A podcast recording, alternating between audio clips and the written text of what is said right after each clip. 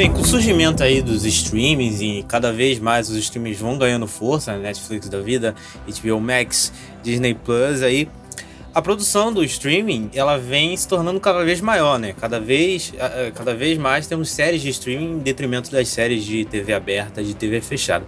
E aí surge a pergunta que eu quero fazer aos meus queridos convidados e meus queridos integrantes aqui. A produção do streaming, ela vai monopolizar a TV, assim, no lance de séries, assim, a TV vai se focar a TV aberta e a TV a cabo vai se focar apenas em conteúdo ao vivo e as séries vão ficar pro streaming? O que, vocês acham? Eu não acho, cara. Eu acho que talvez mude o estilo, sabe? Eu acho que as super grandes produções vai ficar mais nos streamers, nos streamings, desculpa. E, e eu acho que a TV aberta ela vai ser mais séries com mais diálogo, vamos dizer assim, com menos superproduções. É de baixo orçamento, né? Baixo... É, não queria falar baixo orçamento, mas eu vou ter que usar essa palavra, tipo, sabe, voltar pra, pra base, entendeu? Fazer, tipo, os clássicos. Eu acho que vai ser. Eu acho que esse vai ser o caminho. E eu aceito, eu não vejo um problema nisso. Se tiver qualidade. Na minha visão, eu meio que concordo com você mas eu meio que discordo também, que eu, eu acho que, tipo, vai acontecer da TV, a produção deles em cada vez migrando para streams próprios dele, né? O que já tá acontecendo. E eles vão produzindo mais e mais nesses streamings tal, assim, e a, e a televisão acho que vai ficar como um veículo disso. E aí eu acho que essa, é, isso, essa situação que você falou de migração, tipo assim, da, de algumas séries mais simples continuarem na TV aberta, eu acho que meio que já acontece, porque tem muita série que a gente nem conhece, que faz ideia que tá, que tá aí na TV aberta há anos, só que, tipo, não são tão relevantes quanto outras séries que já estão em streamings, assim. Uhum. Então acho que vai acabar acontecendo é isso, sabe? Assim, eu acho que com o tempo eu percebo que, tipo, séries da, sei lá, da HBO, de outros canais assim, vão ter um lugar, tipo assim, ah, ela vai estrear no streaming e na TV ao mesmo tempo, assim. Então acho que vai uhum. acabar dando uma coisa só, sabe? Eu acho, na minha visão. É. Essa unificação, eu acho que ela vai ocorrer e já está ocorrendo, né? Porque temos o HBO Max aí que os lançamentos são sincronizados com o canal da HBO e outros canais também pertencentes do grupo Warner. Eu acho que essa é uma tendência normal, assim. O, o, Disney Plus e a Netflix estão meio que fora desse eixo, mas os outros streamings de grandes emissoras, né, eles seguem esse padrão também. Eu, eu queria fazer uma pergunta para vocês, puxando o nosso programa das Fives, que a gente fala um pouco sobre isso, principalmente na nossa abertura que vocês veem, veem é, é, essa migração também aqui na TV brasileira? Vocês acham que esse molde da Globo de superproduções no, na Globoplay e deixar tipo só as novelas, vai, e algumas pequenas produções para, tipo, as suas TV a cabo, tipo um GNT, um Multishow, vocês também veem esse cenário? Eu acho que por agora acho que não. Talvez em um futuro próximo. Porque a gente, aqui no, Brasil, o buraco é mais embaixo, né? Porque a Globo, ela tem um grande monopólio sobre a produção nacional na televisão. Sim, com certeza. É disparado a emissora mais famosa, a emissora mais rica. Uhum. E a competição é, é, é mínima, né? Ninguém uhum. consegue competir com a Globo. Então eu acho que para eles é muito mais confortável eles continuarem nesse modelo, assim. Tudo bem que eles, eles estão investindo cada vez mais no Globoplay e estão estreando séries exclusivas. Mas, por exemplo, as grandes novelas, é, as, as séries que eles fazem de, de, mais produção, acho que vai continuar saindo primeiro na televisão para depois uhum. sair no streaming do que Sim, sim, mas eu mas, mas, assim, eu, eu acho que vai continuar acontecendo, vai continuar sendo novela na televisão, vai, vai continuar existindo, mas acho que para manter a relevância, eu acho que cada vez mais vai, vai unificar como eles como eles lidam com a novela, sei lá, no streaming, sei lá, eles vão fazer esses testes, sei lá, por exemplo, assim, sei lá. Também acho. Pra tentar unificar as coisas, assim, eu acho, assim. Porque eu acho que cada vez mais o jeito de assistir televisão tradicional, eu acho, apesar, da gente estar tá vendo uma volta da série semanal no próprio streaming, pra você ver como nada acaba, a, a, acaba em si. Obrigado, Deus. cada vez mais a unificação vai, vai ficar vai ficar junto. Então, cara, eu, vocês estavam falando da novela, eu acho que muito também tem por conta do, do Globoplay aqui no Brasil. Eles já estão tentando fazer isso, né, com o Verdades Secretas, que vai voltar, né, vai ser o Verdades Secretas 2, né, que eles estão chamando e tal. Então eles já estão tentando fazer essa migração pros streamings, assim. Eu acho que se, se der certo nessa novela inicial, né, tipo, desse é o grande lançamento, assim, meio que pro, pro Globoplay, eles podem fazer com outras, assim. Eu acho que é aquela coisa, né? Se dá certo, eles vão fazer até a exaustão, até o pessoal cansar. E aí eles vão ter que revitalizar aquela, aquela coisa de um tempo depois, né? Como é, isso acontece muitas vezes. Então acho que no, lá fora isso já é uma, meio que uma realidade. Assim, porque cada um tem. Cada serviço, assim, cada, cada canal já tem o seu aplicativo, seja para ver de graça, para você ver, tipo, séries da CW lá, que tem a, a propaganda, mas você consegue ver de graça, ou outros que são pagos. E aqui no Brasil não tem muito isso, não tem muito esses de graça, não. Tem mais é, o Pluto TV, mas ainda assim é um conteúdo, tipo, nichado pra cacete, né? Não tem nada de que chama atenção. Então, aqui no Brasil vai demorar pra caramba. Não, e conteúdo antigo, né? Conteúdo bem antigo. É, exatamente. Nós vamos pra pauta principal agora? Bora! Vamos nessa. Bora. Bora.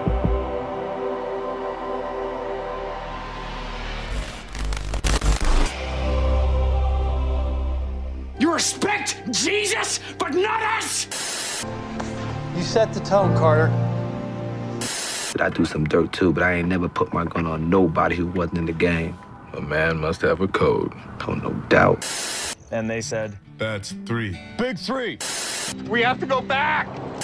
You know, saving people, hunting things, the family business. Oh my god! Okay, it's happening! Everybody stay calm! What's the Everybody procedure, stay calm. everyone? What's the procedure? Stay calm!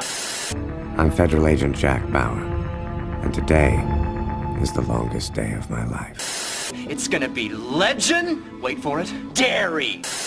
Yeah, bitch! Magnets! Oh! Bem-vindos ao Serious Cast, o podcast sobre o mundo das séries. Eu sou o Thiago Silva. Eu sou o Cid Souza. Eu sou a Tami Espinosa. E eu sou Diego Quaga. E você pode encontrar o Serious Cast nas redes sociais, é só seguir arroba SeriousCastPod.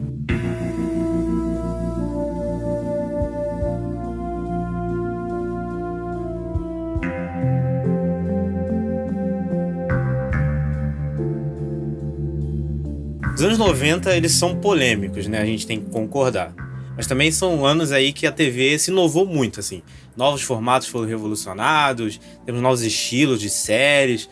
E a principal mudança, assim, que eu vejo nos anos 90 na TV é a forma como o público passou a enxergar a televisão e encarar as séries, assim. Séries ficaram mais dramáticas, saíram mais do nicho sitcom da vida.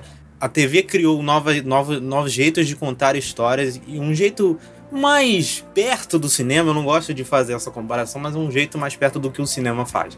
Mas antes da gente entrar no assunto aqui dos séries dos anos 90, eu preciso só falar uma coisa. Esse programa aqui ele vai ser parte de uma trilogia. Nós aqui vamos falar sobre as séries dos anos 90, o final dessa era de sitcoms e séries mais bobinhas e o começo aí da chamada terceira era de ouro da televisão. Vamos parar ali em 99. Nesse segundo programa que a gente vai fazer sobre os anos 2000, a gente vai falar sobre a metade e também meio que o auge dessa era de ouro. Então vamos falar sobre séries como Lost, como Sopranos, aqui a gente vai falar nesse programa, mas tem The Wire, tem outras grandes séries. E o último vai ser séries dos anos 2010, que vamos falar sobre as, o, o, final dessa era de ouro, né, que muitos consideram, e o começo aí dessa a ascensão dessa era dos streams. Então a gente vai falar de Game of Thrones, vai falar de Breaking Bad e vai falar sobre o começo aí da Netflix, que foi o primeiro streaming aí em placar grande série, né? Mas então vamos lá, vamos começar do princípio ali. Em 1990 surgiu uma série né, de um cineasta, cara. E aí isso aí já é uma série que foi uma quebra de paradigma, né? Para muitos considerada a série mais importante, mais influente da história, né? Que é Twin Peaks, que saiu em 1990. E é uma série que eu comecei a ver agora e assim eu vejo claramente como ela ecoa até hoje em várias produções, cara, não só não só em séries de TV. Twin Peaks assim é, é um bagulho que você consegue enxergar em jogo, em livro, em cinema. Com certeza. É muito influente. Certeza. É muito influente. Ó, vou, vou falar um negócio. Eu não assisti Twin Peaks. Cara, por que que você acha, assim, tipo, tá, eu vou assistir Twin Peaks depois desse programa. A gente já tinha combinado eu vou assistir. Por que que você acha que ela modificou isso tanto? E você, por que que você acha que uma série de TV feita por um cineasta, tipo, modifica tanto? Tipo, qual foi a chave para ela, assim, sabe? E por que começar por ela? Fiquei curiosa agora. Não, porque até, até, até o surgir, né, até o, até o Twin Peaks, a televisão americana ela não tinha grandes focos em contar dramas e histórias mais entre aspas, séries, né? A gente tinha as, as, séries que rolavam nos anos 90, nos anos 80, que eram séries geralmente de comédia ou aquelas séries bem galhofona, sci-fi, sabe? Não eram séries de grande prestígio, assim. Tinha uhum. algumas séries ou outras que hoje em dia, até hoje, são famosas, né? Tinha o 3 é Demais, tinha outras séries também, mas era mais focada nesse estilo. Então Twin Peaks vem ali em 1990 e começa a contar uma história sobre mistério, mas não é um mistério normal. É um mistério da forma David Lynch. Hum. Sim, cheio de, cheio de coisas, cheio de inovações. E a, a, forma como a série trata esses personagens, né? Os personagens, eles são tratados de forma diferente. Como são tratados hoje. Os personagens têm arcos, eles... E, e os, a, a, história importa em si, entendeu? Não é apenas uma, um, uma desculpa para ter uma sitcom que toda vez é a mesma coisa. Até então, Twin Peaks era a coisa mais ambiciosa já feita na televisão uh, norte-americana, assim. Porque o David Lynch, quando ele foi fazer Twin Peaks, ele já era um cineasta de renome, ele tinha acabado de fazer o Velo do Azul, que também é um filme que, que tem uma trama de mistério, mas tem um lance surrealista em falar do subúrbio norte-americano. E, e aí ele, o Mark Frost, que é o outro criador da série, eles tinham ficado amigos porque eles tinham um projeto de fazer um roteiro para um filme da Mary Morrow e depois eles tentaram fazer um filme com o Steve Martin. Os dois projetos não deram certo. Aí o Mark Frost ele já era roteirista de televisão, ele tinha feito uma série ficado conhecido por ele ter feito uma série, ser um dos roteiristas de uma série famosa norte-americana chamada Hill Street Blues.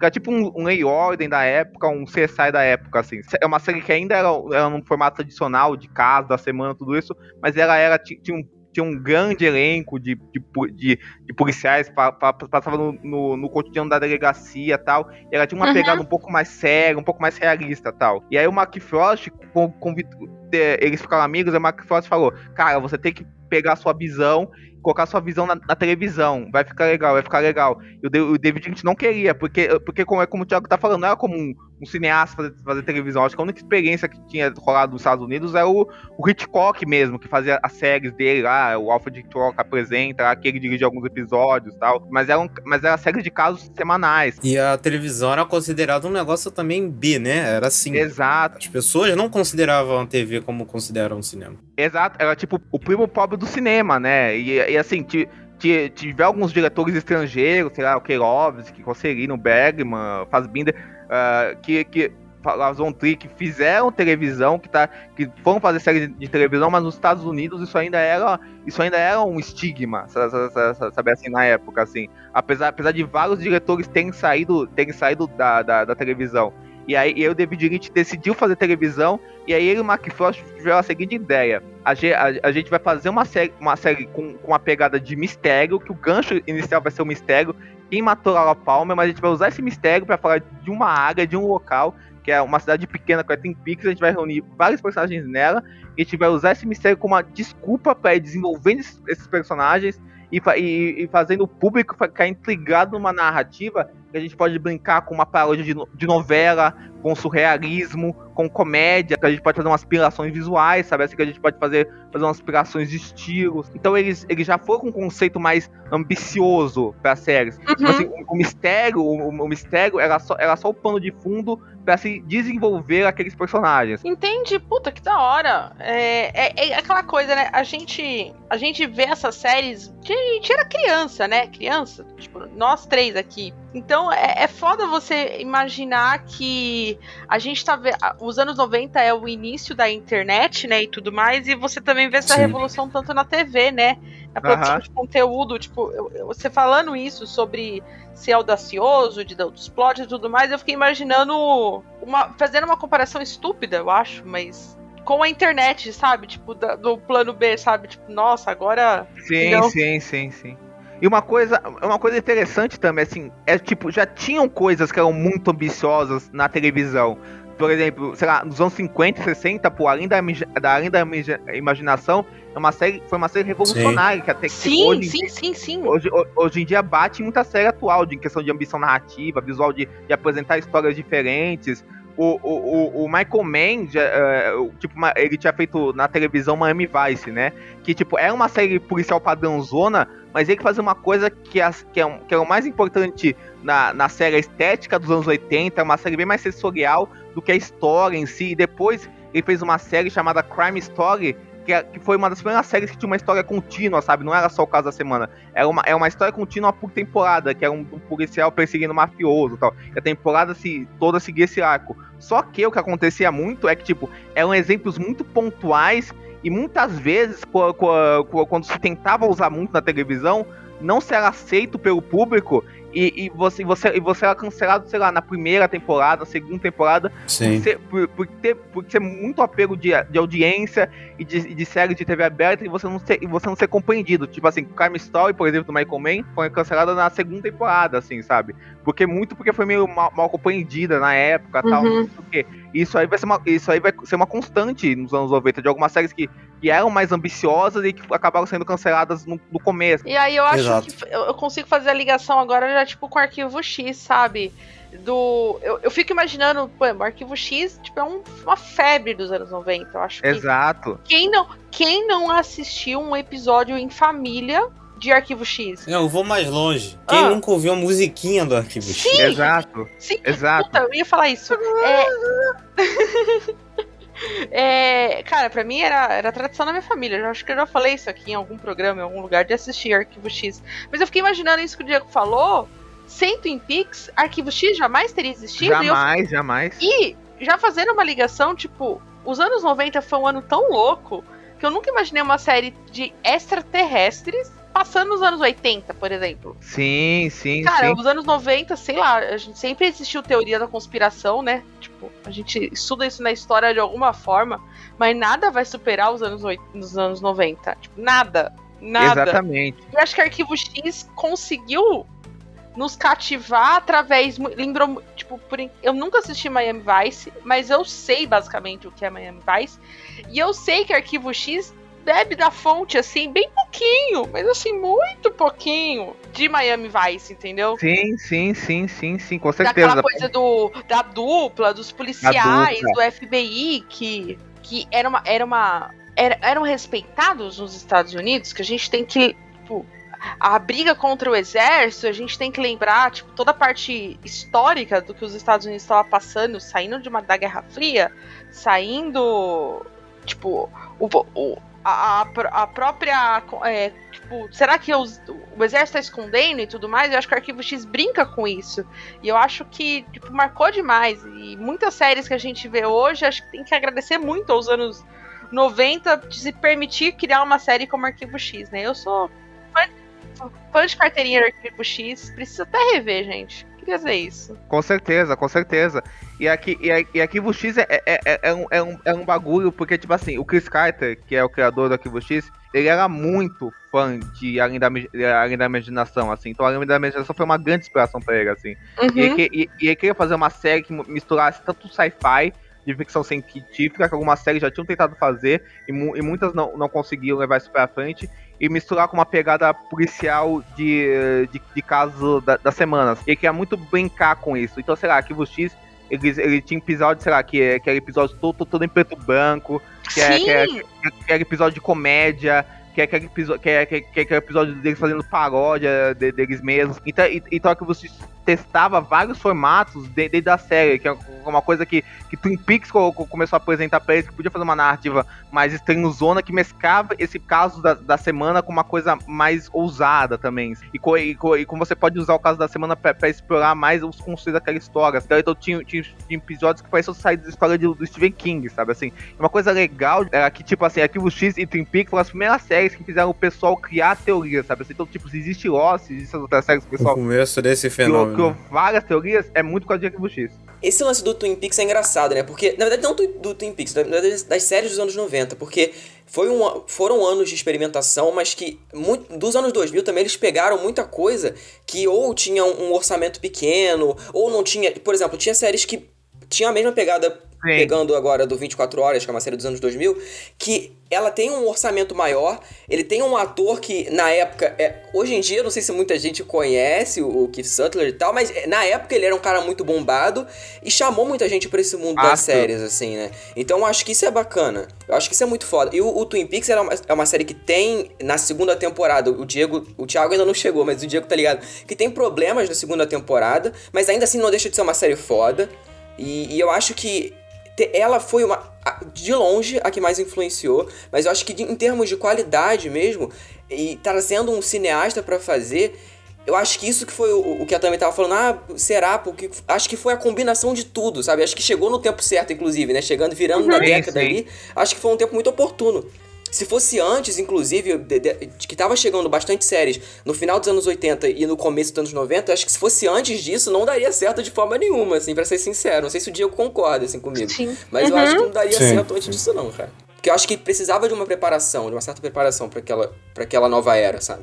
Sem dúvida, cara. E uma coisa perfeita que você falou, Cid, é que é o seguinte: Twin Peaks teve problemas na, na segunda temporada, e pra você perceber como essa coisa da TV aberta e, da, e, e de uma grande rede se intrometendo era muito presente ainda num, num projeto inovador como Twin Peaks.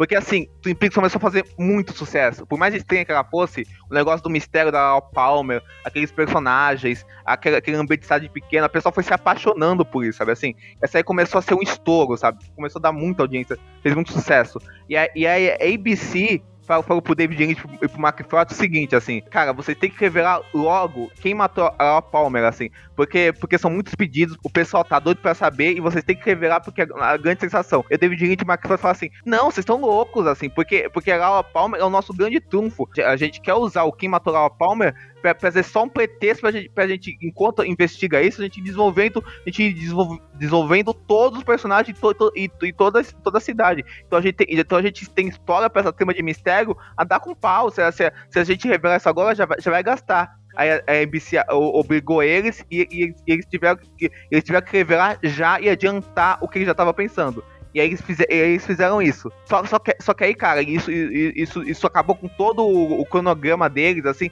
Eles ficaram mega insatisfeitos, mega desanimados. E, eles, e os dois abandonaram a série pra fazer outros projetos. E aí, e, e- aí, cara, aí que Twin Peaks entrou numa barriga grande na segunda temporada, a- a- a- como, como tanto como eles perderam tanto o Frost quanto, quanto- o Lynch, a, a- perdeu a identidade, a identidade que a série tinha, aí a audiência começou, começou a cair, aí, aí, aí, aí a, ABC, a ABC teve que chamar eles de volta pra, pra dar um encerramento pra série, eles deram um puto encerramento assim, maravilhoso pra série, só que por causa desse rolo todo, a, a, a, a série acabou sendo cancelada na segunda temporada só, só voltou anos depois pelo Showtime, que aí o- eles, eles deram liberdade total pro David Lynch, pro Mark Frost fazer o que eles quiserem. Então pra você ver co- co- como ainda assim tinha, tinha um monte de, de limitações, me- mesmo num projeto desses. Uhum. Exato. São limitações que, que perduraram, assim, por Total. muito tempo, assim. Lost sofreu com isso, as produções do, do Damon Lindelof sofreu com isso, que é um cara que só faz TV porque existe Twin Peaks, porque se não existe Twin Peaks, não existe Lost, não existe Leftovers, que são... Exato. Agora vendo, são séries extremamente derivativas de Twin Peaks. Toda a forma como a série lida com os mistérios, né? O mistério não importa, o que importa é como ele é desenvolvido, né? Foda-se as respostas. Não importa as respostas. Importa o mistério e os personagens e- como esse mistério em torno desses personagens vai desenvolver o resto da série. Mas a gente vai continuar falando de Twin Peaks em um potencial novo programa. Quem sabe sair um dia o programa de Twin Peaks, não sei. vai sair sim. Eu já eu afirmo, nem prometendo, assisti, hein? vai sair. Não sou eu que tô prometendo, mas enfim.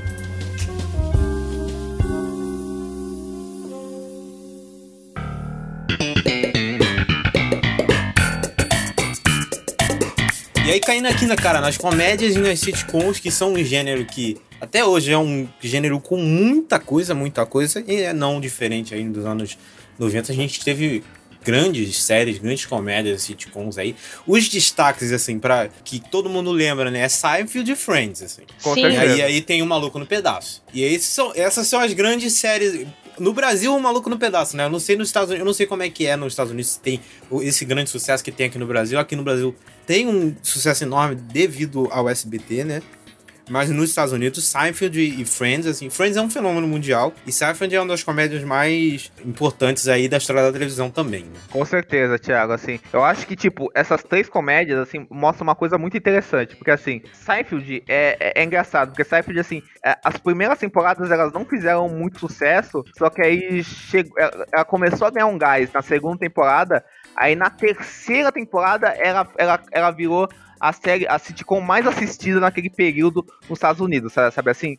E assim, e, e é engraçado porque Seinfeld veio com uma proposta meio inovadora, né? O, o Larry, o Larry David e o Jerry Seinfeld, quando eles criaram a série, eles queriam dizer que a série é, um, é, é uma, uma série sobre o nada, sabe assim? Sobre a vida cotidiana, sabe assim? Sobre, sei lá, sobre, sobre, sobre você fazer uma viagem de carro, sobre você ficar perdido no estacionamento, sobre, sobre você fazer uma reserva pro restaurante e não conseguir vaga, é, sobre essas, essas coisas da vida, sabe assim? Hoje, hoje em dia eles fariam um episódio sobre, sei lá, sobre você gravar um podcast, por exemplo, assim. Então, então, então, então será muito sobre esse humor do dia a dia, do cotidiano, sabe? É, é sobre um grupo de amigos que via isso, uma coisa legal que o Larry David e, e o Jerry, e o Jerry Seinfeld propunham, assim, é que eles não iam cair numa fórmula daquelas sitcoms clássicas que, que, que, eram da época, porque mesmo, mesmo a série tendo risada de fundo, mesmo, mesmo com tudo isso, Seinfeld tirava sarro disso, porque, por exemplo, assim, é, eles, eles rejeitavam, porque era muito comum nessas, nessas sitcoms você ter um momento para você chorar, para você fazer, pra, um momento emocional tal. E Seinfeld não queria fazer, não queria isso. Ele queria fazer graça de tudo, assim, porque os, os personagens eram completamente amorais. Tanto é que o Larry David falava, cara, a gente não quer que, a, que, as pessoas se identifiquem com os nossos personagens, a gente não quer que as pessoas torçam para eles, eles são personagens sem preocupação moral nenhuma. O que a gente quer é ridicularizar eles ao máximo. Então os personagens do Seinfeld eram pessoas horríveis, assim. E a, e a, a coisa legal da, da série é como ela fazia. Como como ia fazer piada de tudo. Porque, por exemplo, tem, tem, um, tem um episódio que uma pessoa próxima a, a, a eles morre isso é motivo de piada, entendeu? Sabe, sabe assim? Porque eles estão meio que cagando pé. Era curioso como eles faziam, faziam piada com a moralidade dos personagens. Porque, por exemplo, assim, tinha o Jerry e a Elaine, que eram, que eram ex-namorados que viraram amigos, assim. E a série nunca investia, tipo assim, ai, eles, eles eram o casal da série que podem voltar vai ter uma trama romântica. Não, eles eram só. E, e, ex-amigos, eles eram só ex-namorados que ficaram amigos, era isso, sabe? Assim, não tinha interesse amoroso. E, e era muito comum, tipo assim, a mulher como ser o centro moral, a, a séria, sabe? Assim. E não, a Elaine, a Elaine no Seinfeld, era tão louca e, fazia, e era tão engraçada quanto ele, sabe? Assim. Então o Seinfeld brincava muito com isso e era uma série muito viajadora nesse aspecto, sabe? Tanto, tanto é que, tipo assim, tem uma metalinguagem na quarta temporada do Jerry, do George querer, que, querem fazer um, um, uma série de televisão que também é sobre nada, sobre o cotidiano. Então, então, tipo assim, uma série dentro da série, sabe? Assim, então a série tinha várias pirações. Aí você, aí, aí você tem Friends também, que eu acho que é a série que, que, é, que, é, o, que, é, o, que é o primo de Seinfeld, assim, que, tá, que, que, que, que também é sobre amigos em Nova York. A cópia, né? Ó, oh, mas, oh, Diego, vou ter que te interromper. Antes de falar de Friends, eu acho que a gente tem que ir pela ordem. E eu acho que aí, nesse ponto, eu vou ter que chamar o Cid porque pra existir Friends, teve que existir três é demais, cara. Sim. Eu acho que é uma. Eu acho que, para quem não sabe, o Cid é o nosso consultor oficial sobre Três é Demais e as Irmãs Olsen. Então, Meu tudo, Deus. Tudo que a gente precisa é o Cid que fala. Exatamente. E. e eu acho que eu, eu, acho que a gente fez até um programa sobre isso, né? E, um programa muito bom, por sinal. Ouçam. E eu acho que é aquela coisa que vocês estavam falando de Twin Peaks, de ver o pessoal do cinema vindo para séries, eu acho que a gente vê um dos primeiros, que é 3 é demais, que é que uma galera saiu de 3 é demais, que foi pro cinema. Talvez não pro cinema, assim, tipo, George Clooney lá com IAR, que depois a gente vai falar sobre isso, mas para um cinema que, cara, as irmãs Olsen só fazia filme fazia vários filminhos, eles têm uma franquia de filmes pra sessão da é. tarde, né? Com certeza. É, assim. mas, é, mas era para aquele público que consumiu 3 é demais. Sem dúvida, sem dúvida. É. Era o público family friendly, né? Família, família americana. Era bem legal. É, tanto que, tanto que assim, essa galera do, do 3 é demais, eu acho que aqui no Brasil, hoje em dia, não fazem tanto sucesso. Mas até hoje lá fora, o Bob Saget, né, que era o pai das meninas na série, ele tem stand-up, tem podcast, ele tá, tá todo mundo na ativa, entendeu? Ou o que fazia o tio Joe, ele, ele joga hockey e tal. Então, tipo, é uma galera que ainda tá, é, querendo ou não, no, nos holofotes. Para o pessoal de Friends também, tipo, tem uma galera que tá sumida né? Assim, tipo, é inegável falar isso. Mas tem uma galera que ainda tá, tipo, fazendo coisa. A própria Jennifer Aniston acho que é, o, é a que mais deu certo aí. Infelizmente, Matthew Perry tá meio, meio né? Apagado, mas, mas eu acho que, enfim, faz parte. Todo elenco tem aquela pessoa que, que com o tempo ela vai ficando mais, mais apagada, né? Acho que o caso do Matthew Perry é até um pouco pior, porque tá, tava em depressão e tal, então é complicado.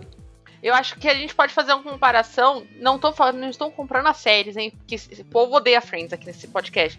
Mas eu, Eu tô não. falando. Não, ah, mas eu tenho dois que eu dei aqui. Mas eu- o que o Cid Odiar é falou muito de forte, da eu só não me importo. Jennifer Aniston, que a gente pode falar sobre o Maluco no Pedaço, né? Que é o Will Smith que explode e o The Seven Shows, que é o Ashton Kutcher, né? Se eu não estou Total, errado. É, esse daí total, vai- total. Isso aí serviu pra desgraça, né? Porque o Ashton Kutcher, Deus que me perdoe. O Will Smith é maravilhoso. Mas o Kutcher, inclusive, ele saiu de The Seven Show porque, porque ele foi investir na carreira dele, na carreira dele pro, na cinema. Tanto é, tanto é que na última temporada ele saiu e o, e o Topper Grace, que era o Eric, que era o meu favorito, assim, que é o melhor, ele, sa, ele, sa, ele saiu também pra fazer Homem-Aranha 3, assim, sabe, sabe assim? E, e o Ashton Kutcher pra fazer aquele, cara, cadê meu carro?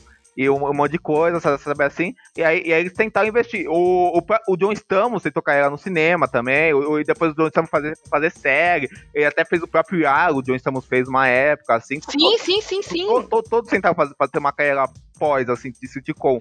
Mas, ma- mas e é, engraçado, né? Porque, porque isso é muito comum, né? Você, o determinado ator que, que a sitcom vira um veículo pra ele e depois ele tenta se desvencilhar disso pra, pra- ganhar um público. Assim, acho que isso rolou muito. Mas uma coisa, é, é curioso você ter falado de Três é Demais e Friends também, assim, e uma, uma no pedaço, porque eu acho que, que as três seguem um estilo similar. E assim, eu acho que o Cid, o Cid vai me matar por causa disso, mas eu acho que, tipo, Três é Demais e Friends, eu acho que, são- que são séries mais similares, assim. Porque as duas, eu acho que. E aí eu acho que, que, que tem um lance que o Friends faz muito bem, que, a- que, a- que, as duas te fazem meio assim, que é são séries muito simples, assim, que tem uma trama básica, que é a vida daqueles amigos, o romance Uhum. entre eles, as aventuras entre eles, a, vi- a vida deles, assim, a, a- que no Três Animais é a vida familiar, e no Friends é a, é a vida meio classe média alta, de, de, de jovens brancos na Nova York, assim. Mas uma coisa que eu acho que Friends faz interessante é fazer a gente se, se aproximar da, da, daque- daqueles personagens e se, e, e se interessar pela, pela questão amorosa deles,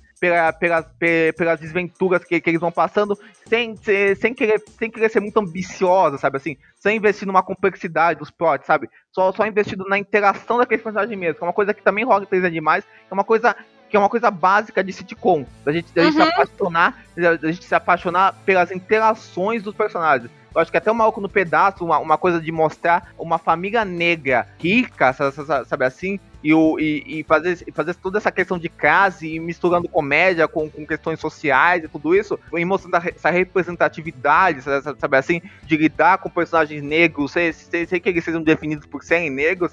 Eu acho que todas essas séries têm um pouco de algo de especial nessa, nessa coisa de interação de personagem. Eu acho que até o Cid, que odeia Friends, vai ter que concordar com isso. É, no outro pedaço. Não, total, total. Não, assim, tipo, eu falo que eu odeio mais de brincadeira, eu não gosto. Mas é uma série que ela tem, assim, seus méritos, claro. E eu acho que o problema de muitas sitcoms, principalmente dos anos 90 e dos anos 2000 também, é até um pouquinho, 2010 também acho que teve menos nesse aspecto, mas que muitas séries eram muito boas nas suas primeiras temporadas, eram tipo primeiras temporadas excelentes. O, o Friends eu já não acho a primeira temporada tão legal, mas enfim, é, tô falando do, do 13 é demais. É, ela é uma te- temporada muito boa. Aí depois vai esticando tanto, vai fazendo tanta temporada, tanto plot que tipo bobo, tanta coisa que não, não faz o menor sentido com a história, que a série vai decaindo, né? Vai perdendo audiência e meio que ou é cancelada ou acaba de um jeito que tipo ninguém entende nada. O próprio 13 é demais, ele acabou de um jeito que ninguém entendeu nada, né? O, último episódio não era pra ser o último episódio. Tanto que tem uma trama nada a ver, que a Michelle perde a memória e no final ela, ela recupera a memória. Então, tipo, eles até zoam isso no Fuller House, né? Que Meu a série não Deus. era pra ter acabado ali. Então, o, o Friends, ele teve 10 É. temporadas, mas, tipo, pô, a décima temporada é deplorável, gente, pelo amor de Deus.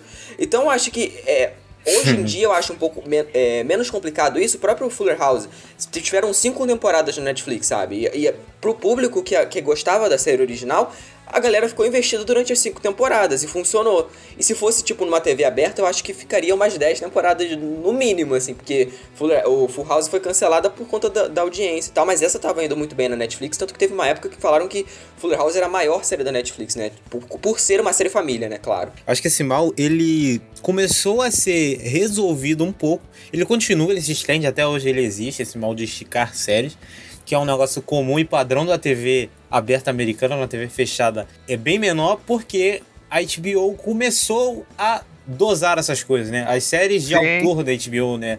As séries do David Simon, do David Chase. Então os caras pensavam na série, começo, meio, final, acabou, acabou. O cara falou acabou, acabou, não vai esticar.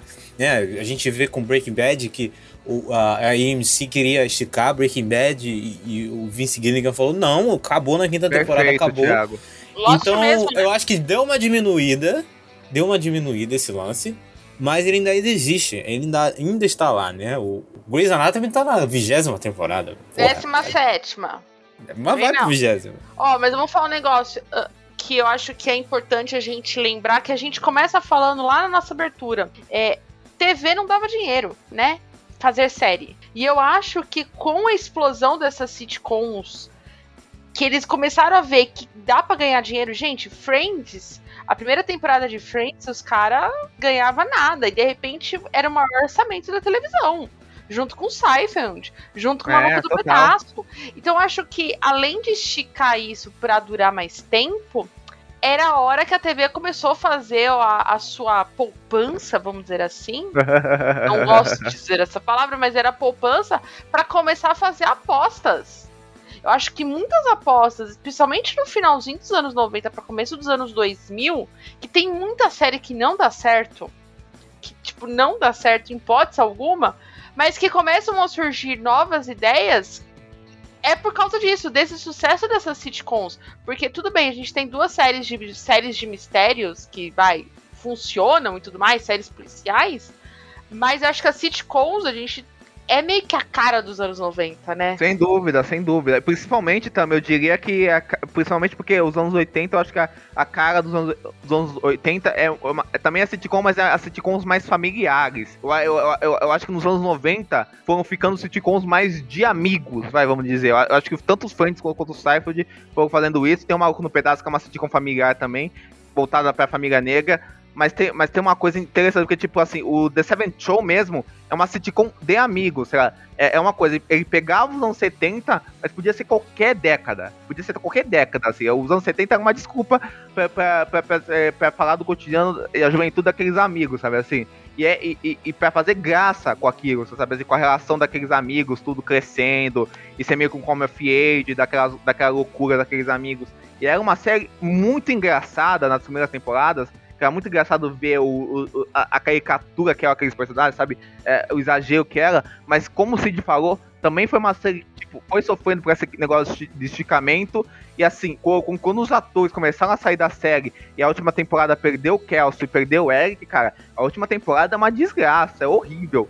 Pegar, pe, pe, pegaram o primo do Eric e, inventaram um personagem que chamava Randy, que é a cópia do, do né? Que, que, que, que, que era muito comum isso nas sitcoms antigas, que era criar um personagem quando a série já tava em decadência pra alavancar a audiência, sabe? Um personagem X, sabe assim? Pra alavancar a audiência, sabe? Isso era muito comum, sabe assim? A série, a série, tá, a série tá terminando, ela tá meio em decadência, vai acabar, cria-se um personagem novo. Era muito comum isso. E, é- e foi, foi meio triste esses, esses, esses últimos anos desse, desse velho show. Mas era uma série que começou muito engraçada. Parece uma maldição das grandes séries de comédia, né? As últimas temporadas não serem boas, né? Provavelmente a Mother Total. sofre desse, desse mal. Ai, não fala isso. The Office sofre muito desse mal na última tempo- Oh, não nas fala últimas isso. Ah, ainda temporadas. mais de The Office, que The Office eu não sei o que acontece, hein?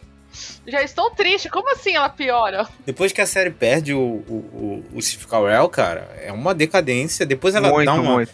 dá uma segurada, né? Entra um, um- dá uma melhorada, mas tem os personagens que eles tentam substituir o Steve Carell são péssimos, todos. Todos, todos. E é complicado, assim. É complicado. E a gente teve outras séries aí que foram influentes, que são famosas, que fizeram sucesso também nos anos 90, né? Tem o Kenan Kel, que foi um grande sucesso da Nickelodeon e é muito boa até hoje, eu preciso rever. Dos primeiros, inclusive, né, Thiago? Um dos primeiros, exatamente. Não, em termos de sucesso, assim, da Nickelodeon, eu acho que foi uma, uma série meio que, meio que pioneira, assim, porque antes tinha uma série ou outra, Nossa, tinha total. o Uhum. All That também, que era, era onde, tipo, o Drake, e o Josh surgiram, mas de série mesmo, de, de comédia, assim, que depois foi Drake e Josh, iCarly e tal, que aí são dos anos 2000, mas dos anos 90, o, o Kenan e Kel foi a série da Nickelodeon, né? Foi a cara da Nickelodeon por muito tempo, tanto que durou quatro temporadas e, tipo, mais de 60 episódios, assim. Então, e isso pra série de, de Nick, de Disney, assim, no máximo chega, assim, a, a ter três temporadas. Quando chega a quatro é porque é um sucesso mesmo. Então Kenan Kel foi um sucesso e até hoje é muito boa. Eu até tava revendo o episódio ontem. É muito engraçado, cara. Eu, eu amo Kenan Kel até hoje. Envelheceu muito bem, cara. Envelheceu muito bem, com certeza. Assim. O episódio do, do Kenan preso na grade continua engraçado até hoje. e tem o Will and Grace também, né? Que é uma série que tem, tem bastante fãs até hoje, né? Uma série que fez muito sucesso, né? E tem uma grande fanbase. Eu confesso que eu nunca vi um episódio da minha vida, nem sei do que se trata. Também não, nunca vi. Mas é uma série bastante famosa também, então merece a citação aí. Não sei quem viu, se o Diego viu. Eu, eu, eu vi, e é uma série muito importante também, porque foi uma série que foi a primeira comédia que os protagonistas eram LGBT, né? Porque tinha o Will, que era gay, Hum. tinha a Grace, que era a melhor amiga dele, que, que tipo assim, a, his- a história era que a Grace era. é- é- quando a Grace foi pra faculdade com o Will, ela se apaixonou com ele, eles namoraram, só que aí ela descobriu que ele era gay e virou melhor amiga dele, né? Então aí. E aí, e aí, e aí eles, aí eles, eles cresceram e tal. Eles foram morar juntos tal, e a vida deles com os amigos dele, que era o Jack, a, o Jack, que era um gay mais afetado, e a Karen, que era a chefe da Grace, que era uma loucona tal, assim, que ficou amiga do Jack, né? E essa aí, lógico, ela cheia de estereótipos, achei ela toda caricata, não sei o quê, mas era muito engraçada e te- teve esse pioneirismo, né? De dar o protagonismo Sim. LGBT, assim. Também, também foi a primeira série que teve um beijo gay, né? e- e- e- entre os personagens, não foi, não foi uma cena romântica, né? Era um, era um beijo de zoeira que o Jack e o Will davam, davam neles, assim, no meio de uma propaganda, no meio de uma reportagem de televisão, eles só tacavam um beijo, não era uma cena romântica, né? O primeiro beijo romântico entre dois homens, a gente vai falar numa série que vai acontecer, vai aparecer daqui a pouco. Ai. Daqui Opa! a pouco. Nos próximos blocos.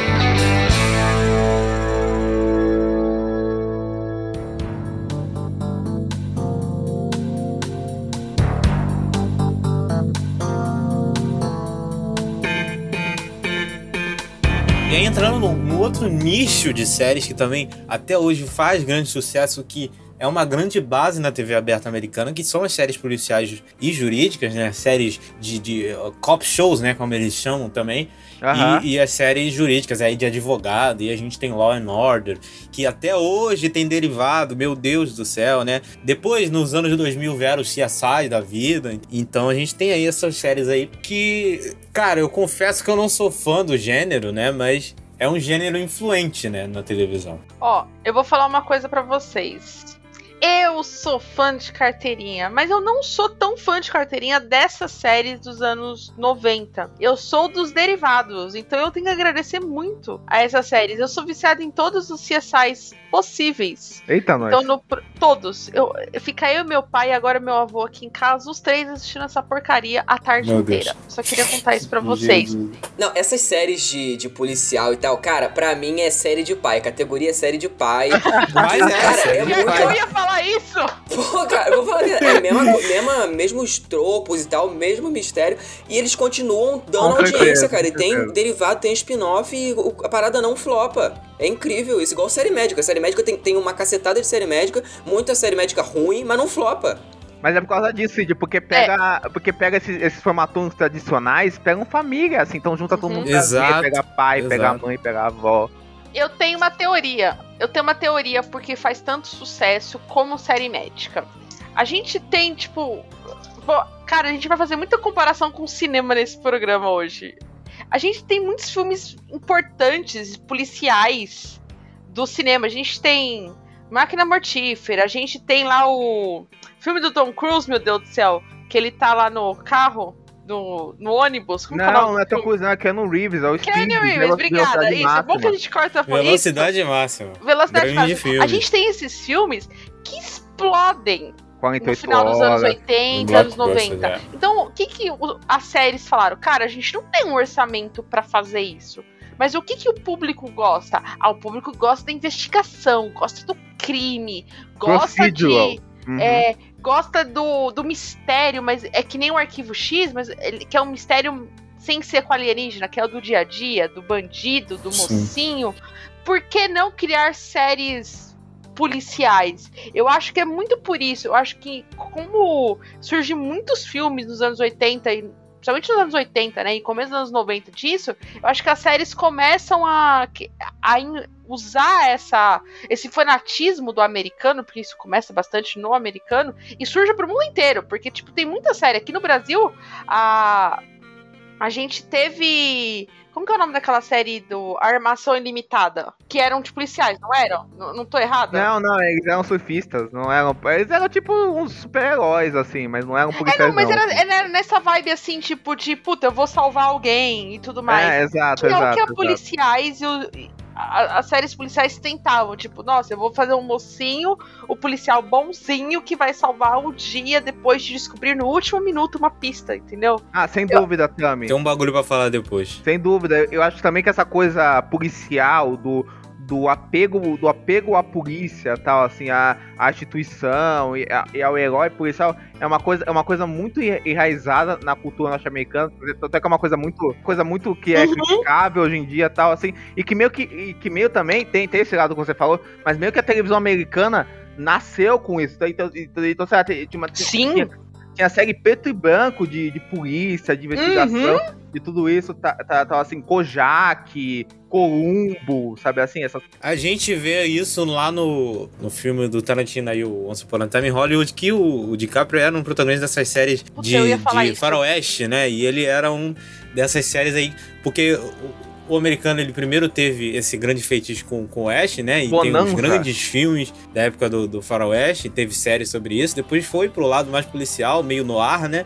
E a gente vê esses fenômenos se reciclando, né? Cada vez mais, é engraçado. Com certeza, com certeza. E uma coisa que é assim, por exemplo, Lei e Ordem. Lei e Ordem eu via, dire... eu via direto na Universal quando eu era moleque. Ah, eu também. Antes, antes, antes, de, antes de ir pra escola tal assim.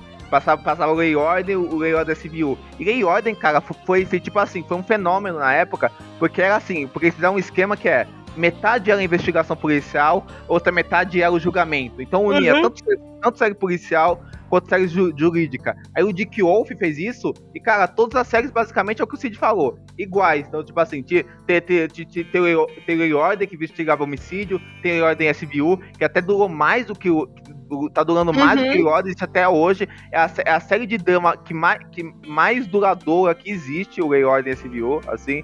Já tá, tá, tá, tá aí a mocota, assim. E, e de- depois teve vários Ordem. Aí depois o, o Dick Wolf, que é um cara que começou. O Dick Wolf, fica uma curiosidade, que ele começou no Miami Vice, que a gente citou como roteirista. Depois que o Michael Mann saiu da série, ele começou a cuidar da série e tal, e depois, anos depois, que ele fez, que ele fez o Ordem. Então, pra você ver como esse pessoal da televisão, eles se perduram, assim. E aí, Sim, e sim. aí, ti- aí, tipo assim, aí o Dick Wolf foi fazer várias séries, tipo assim, aí depois, aí, aí, é dele essas séries, ele produz essas séries tipo Chicago Fire, essas Chicago Med, tudo isso, Uhum. cara, assim. Então, então, tipo, é uma, é uma fórmula que vai se reciclando, sabe assim? Dessa coisa do caso, da semana, do policial, da investigação, do caso. Então, são, são formatos muito tradicionais que persistem, assim. É engraçado esse lance do cop show, né? Aham. que é um fenômeno que ele surge e ele é muito muito grande até hoje. E é o, o próximo, assim, essas séries procedurais, digamos assim, entre aspas, bobas, é o próximo do que o americano tem com o brasileiro que tem com a novela. É claro que a novela tem todo o glamour e tem toda a aham. qualidade extremamente maior do que esses cop shows bobos, né? Storytelling é muito é muito melhor, assim, eu, pelo menos eu considero. Né? E o americano não tem esse apego com, essas, com essa produção audiovisual que consegue conversar com todo mundo, assim. Não, não- a novela consegue conversar com qualquer brasileiro médio. Essa, e essa, esse é o segredo pro total sucesso do, do formato. Exato, tanto é que a novela nos Estados Unidos é um negócio B do B, que é aquela swap, Muito. swap operas, né? Soap operas, né? Que, pass, que, que passam lá, né? Que é. Que são aquelas novelas tipo malhação, intermináveis, tal, assim, que, que duram, que duram. Inclusive o Joey, né? Pro tag, Isso que eu ia falar, eu tava pensando nisso.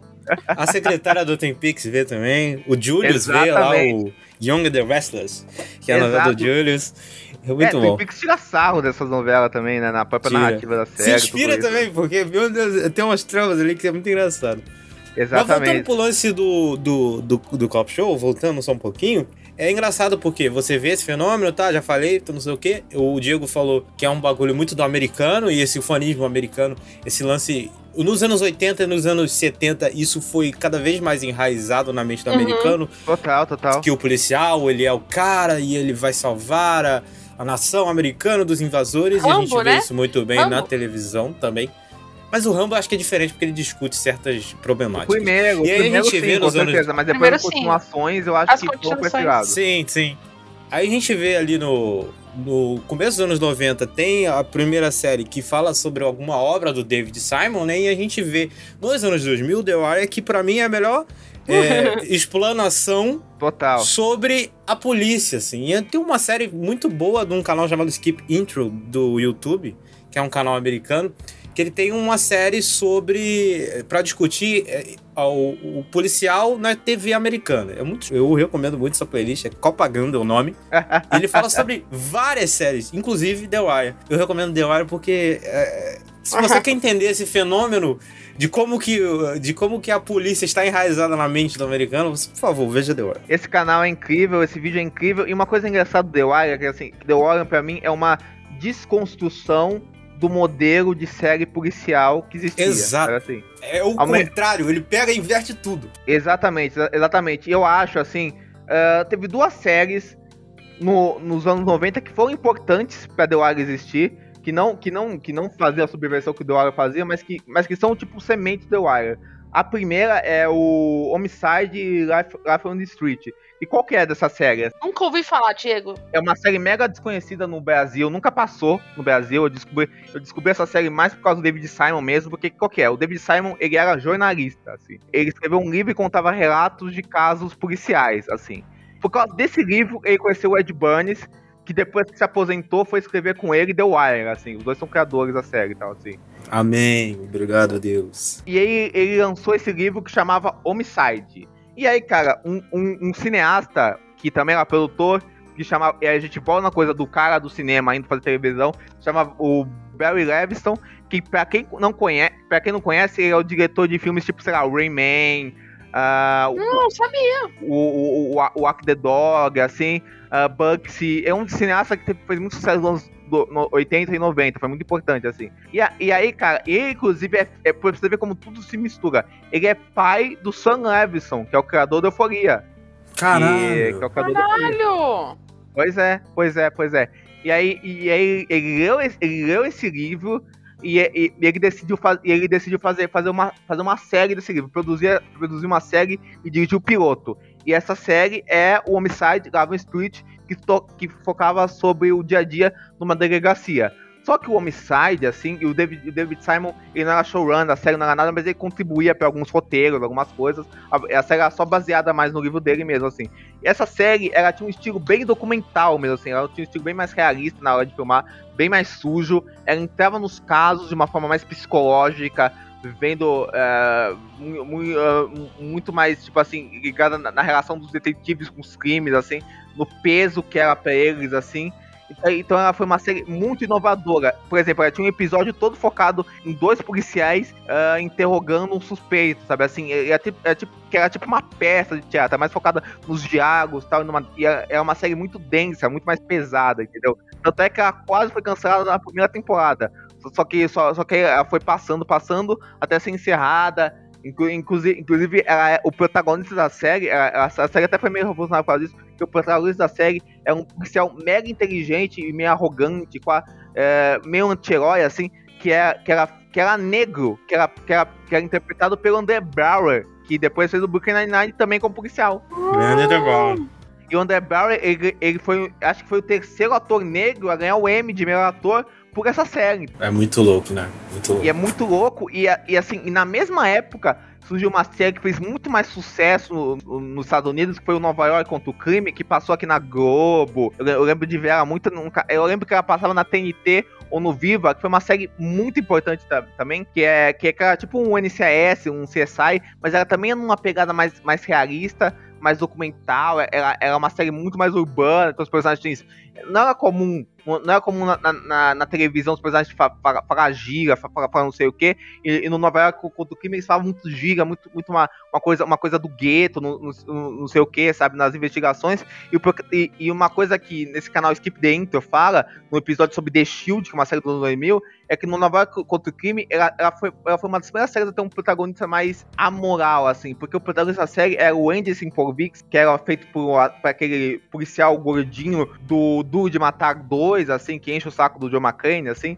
é o Dennis E, e, e, ele, é, ele é um ex-policial alcoólatra, tinha acabado de se divorciar, que, que, que, que é um cara truculento, não sei o quê, que, é, que acaba sendo baleado e aí ele vai buscar redenção. Então ele já fugia do aquele modelo do, do policial certinho. E, e, e, essa série era de um produtor de televisão que fazia várias dessas séries policiais, médicas, assim, que era o Steve Bosco, que é um cara mais tradicional, mas também era do David Milch, que depois, anos depois, vai fazer Deadwood na HBO. E uma coisa interessante você ver é que todo um estilo de diálogo particular, ele, ele já ele já trouxe pra essa série e, e Nova York contra o Crime também tinha uma coisa que a HBO ficou famosa. Eu já tinha, tipo, uma cena de sexo, de nudez muito soft, sabe assim? Então já tinha, já tinha um pessoal pelado. Se, se, se, já tinha umas putaria antes da HBO. Cenas de nu assim, mas não podia mostrar tudo, sabe assim? Então da, da, da, dava um close na bunda, de longe, sabe assim? Dava um close no, no, no, cara sem camisa, assim, uma nudez parcial, uma, uma cena de amor mais sólida, assim, mas bem soft, assim. Mas, tipo, o já, já tava mostrando uma coisa que já ia virar uma tendência da época, assim, sabe assim? Então já começou essas pequenas essas pequenas abordagens são um pouquinho mais violentas, sabe assim? Então tudo foi começando nessas séries, assim. É engraçado que nos anos 90 a gente vê o, o fim desse moralismo americano na TV, né? Até então, exatamente. então podia ter um peito. Exatamente, ter exatamente. um cara sem camisa, porque já era um, pandemônio, né? E aí vem a HBO e acaba com isso, né? Exato. O Nova York contra o Crime, o primeiro episódio foi um escândalo quando ele passou, porque o personagem fala cante. Ele solta um cante, sabe assim? Aí isso ah. foi um escândalo nos Estados Unidos. então, mas assim, a gente fala um pouco desse lance do, do, sexual e tal, e beleza, teve toda essa revolução com a HBO e com as temáticas das séries, o próprio Sex and the City que a gente vai falar mais pra frente, mas isso foi muito normalizado, entre aspas, com, com o feminino, né? Porque a gente ainda, tipo, quando estreou o Sense8, a galera tava reclamando porque aparecia piroca, aparecia a bunda do cara. E total, isso foi até total, muito tempo, total, até o próprio. Então eu acho que isso foi mudando a partir dos anos e tal, mas a gente ainda viu isso até os anos 2010, até o final dos anos 2010, até hoje deve ter Sem também. Dúvida. Mas, mas é menos falado, sabe? Mas é realmente eu acho Sem que dúvida, isso foi, foi Assim, teve até o lance, até depois o pessoal reclamando tanto de Game of Thrones, né? Que, que era excessivo a nudez, e até depois de um tempo eles pararam um pouco. As próprias atrizes, né? É, os caras me botaram uma piroca com verruga na, na série.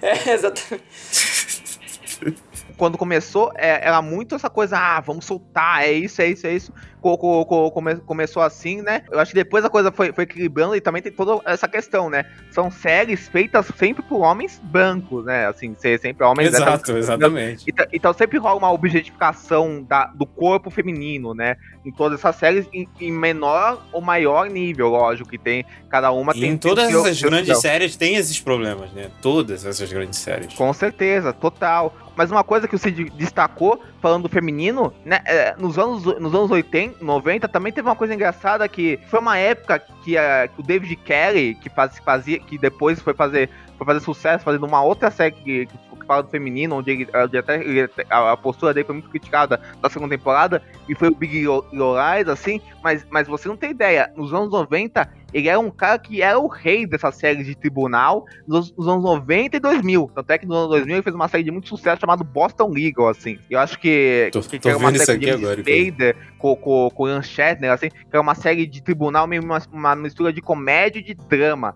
Assim, e ele já começou fazendo isso numa série que a nossa ouvinte, Carissa Vieira, conhece, que chama Ellie McBeal. Que é meio, que é meio uma, uma, uma dessas séries primordiais para falar de série de tribunal, que, é, que foi esse gênero dos anos, dos 90, que, que, que, é uma, que é uma série sobre uma advogada uh, feminista vivendo uma, as aventuras românticas dela enquanto ela enfrenta casos. Então foi uma série que misturou a, a comédia romântica com, com o gênero de, de, tribunal. Então a gente via direto essas misturas nos no, no 90, sabe assim? De pegar um gênero tradicional e, e, aplicar uma outra coisa nele, sabe? A série tem o Robert Downey Jr. aí. Robert Downey Jr. Na, na, na época o Robert Downey Jr. tava no auge dos problemas dele com drogas, até que ele saiu da série, assim.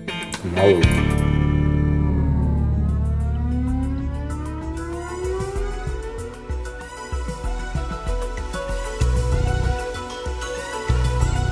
Bem, agora nas séries médicas eu vou abrir espaço, vou deixar também o coisa falar. Porque, Ai, meu Deus. Enfim, eles que são os, os embaixadores do IAR no Brasil. Presen presidentes da. Assim como eu sou presidente da embaixada de The Leftovers, a Tama é presidente da embaixada de IAR. Vai, Tami. De- devo confessar que minha amizade com o Diego começou quando ele me contou que ele gostava de ar. Só queria deixar Sim. isso registrado neste programa. Cara, se você gosta de qualquer série médica hoje em dia, você tem que agradecer de joelhos a criação de IAR. Pra quem não conhece, IAR é, foi uma série médica desenvolvida pelo. Eu não sei falar o nome desse cara, gente. Michael Crichton. Falei certo, Diego? Acho que é isso mesmo, Michael Eu acho que é isso mesmo.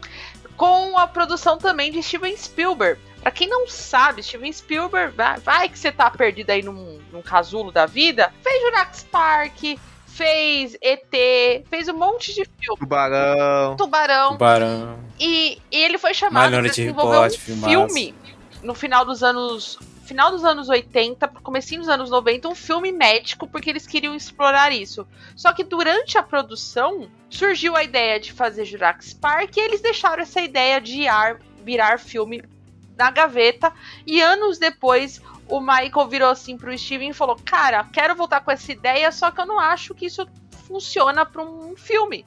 Porque eu quero contar uma grande história. Por quê? Ele tá vendo que Arquivo X está funcionando, ele tá vendo que Twin Peaks está funcionando, ele tá vendo outras séries que contam uma história longa em 24 episódios, né, 22 episódios, e ele falou, cara, por que que eu não conto a minha experiência? Porque pra quem não sabe, o Michael Crichton, ele é ex-médico. Então, e aí ele Sim, quer contar essa exato. história, só que eu acho que aí é a grande sacada de Yara, eu acho que é por isso que ela é tão importante e por isso que eu, por isso que eu amo tanto, que ela meio que revolucionou muita coisa. Eu acho que, que nem o Diego já tinha dado uns spoilers aí, ela foi uma série de vários primeiros, primeiros momentos numa TV com uma das maiores, maiores audiências.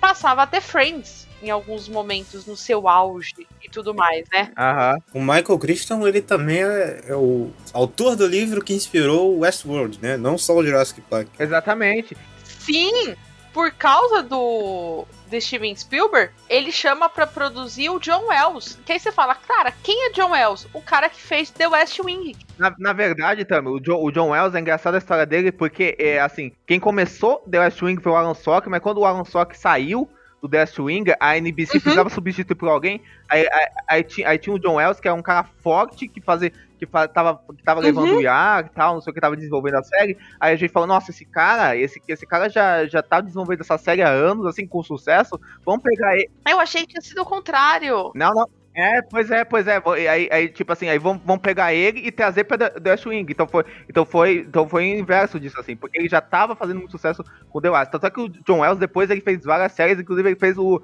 a versão americana de Shameless, pra você, saber, pra você ter uma Não, ideia. John assim. Wells, eh, ele faz uma das minhas outras séries de. Como se diz? Não é médica, mas é tipo de corporação, que é Third Watch. Pra aí, pessoal dos. Do, da Warner, quando passava, é, que é uma série que conta. Caramba, Cara, Third Watch é essa, uma das hein? minhas Caraca, séries pô. favoritas. Tenho muita vontade de poder rever. Pra quem não sabe, Third Watch conta a história em Nova York, tanto do batalhão de polícia, do corpo de bombeiros e do pessoal do. Como se fosse o SAMU deles, né? Eu não sei, um- de Aham. ambulâncias e tudo mais. E a Third Watch, ela tem uma particularidade que ela se. É, durante acontece o atentado de 11 de setembro e as últimas temporadas é completamente demonstrando como o, o efetivo, né, de Nova York é afetado por isso. E acho que é é uma série que pouca gente conhece, que eu gostaria que muito conhecesse. Mas voltando ao Yar, o- né, esse momento tão grande poder falar sobre Yar, né?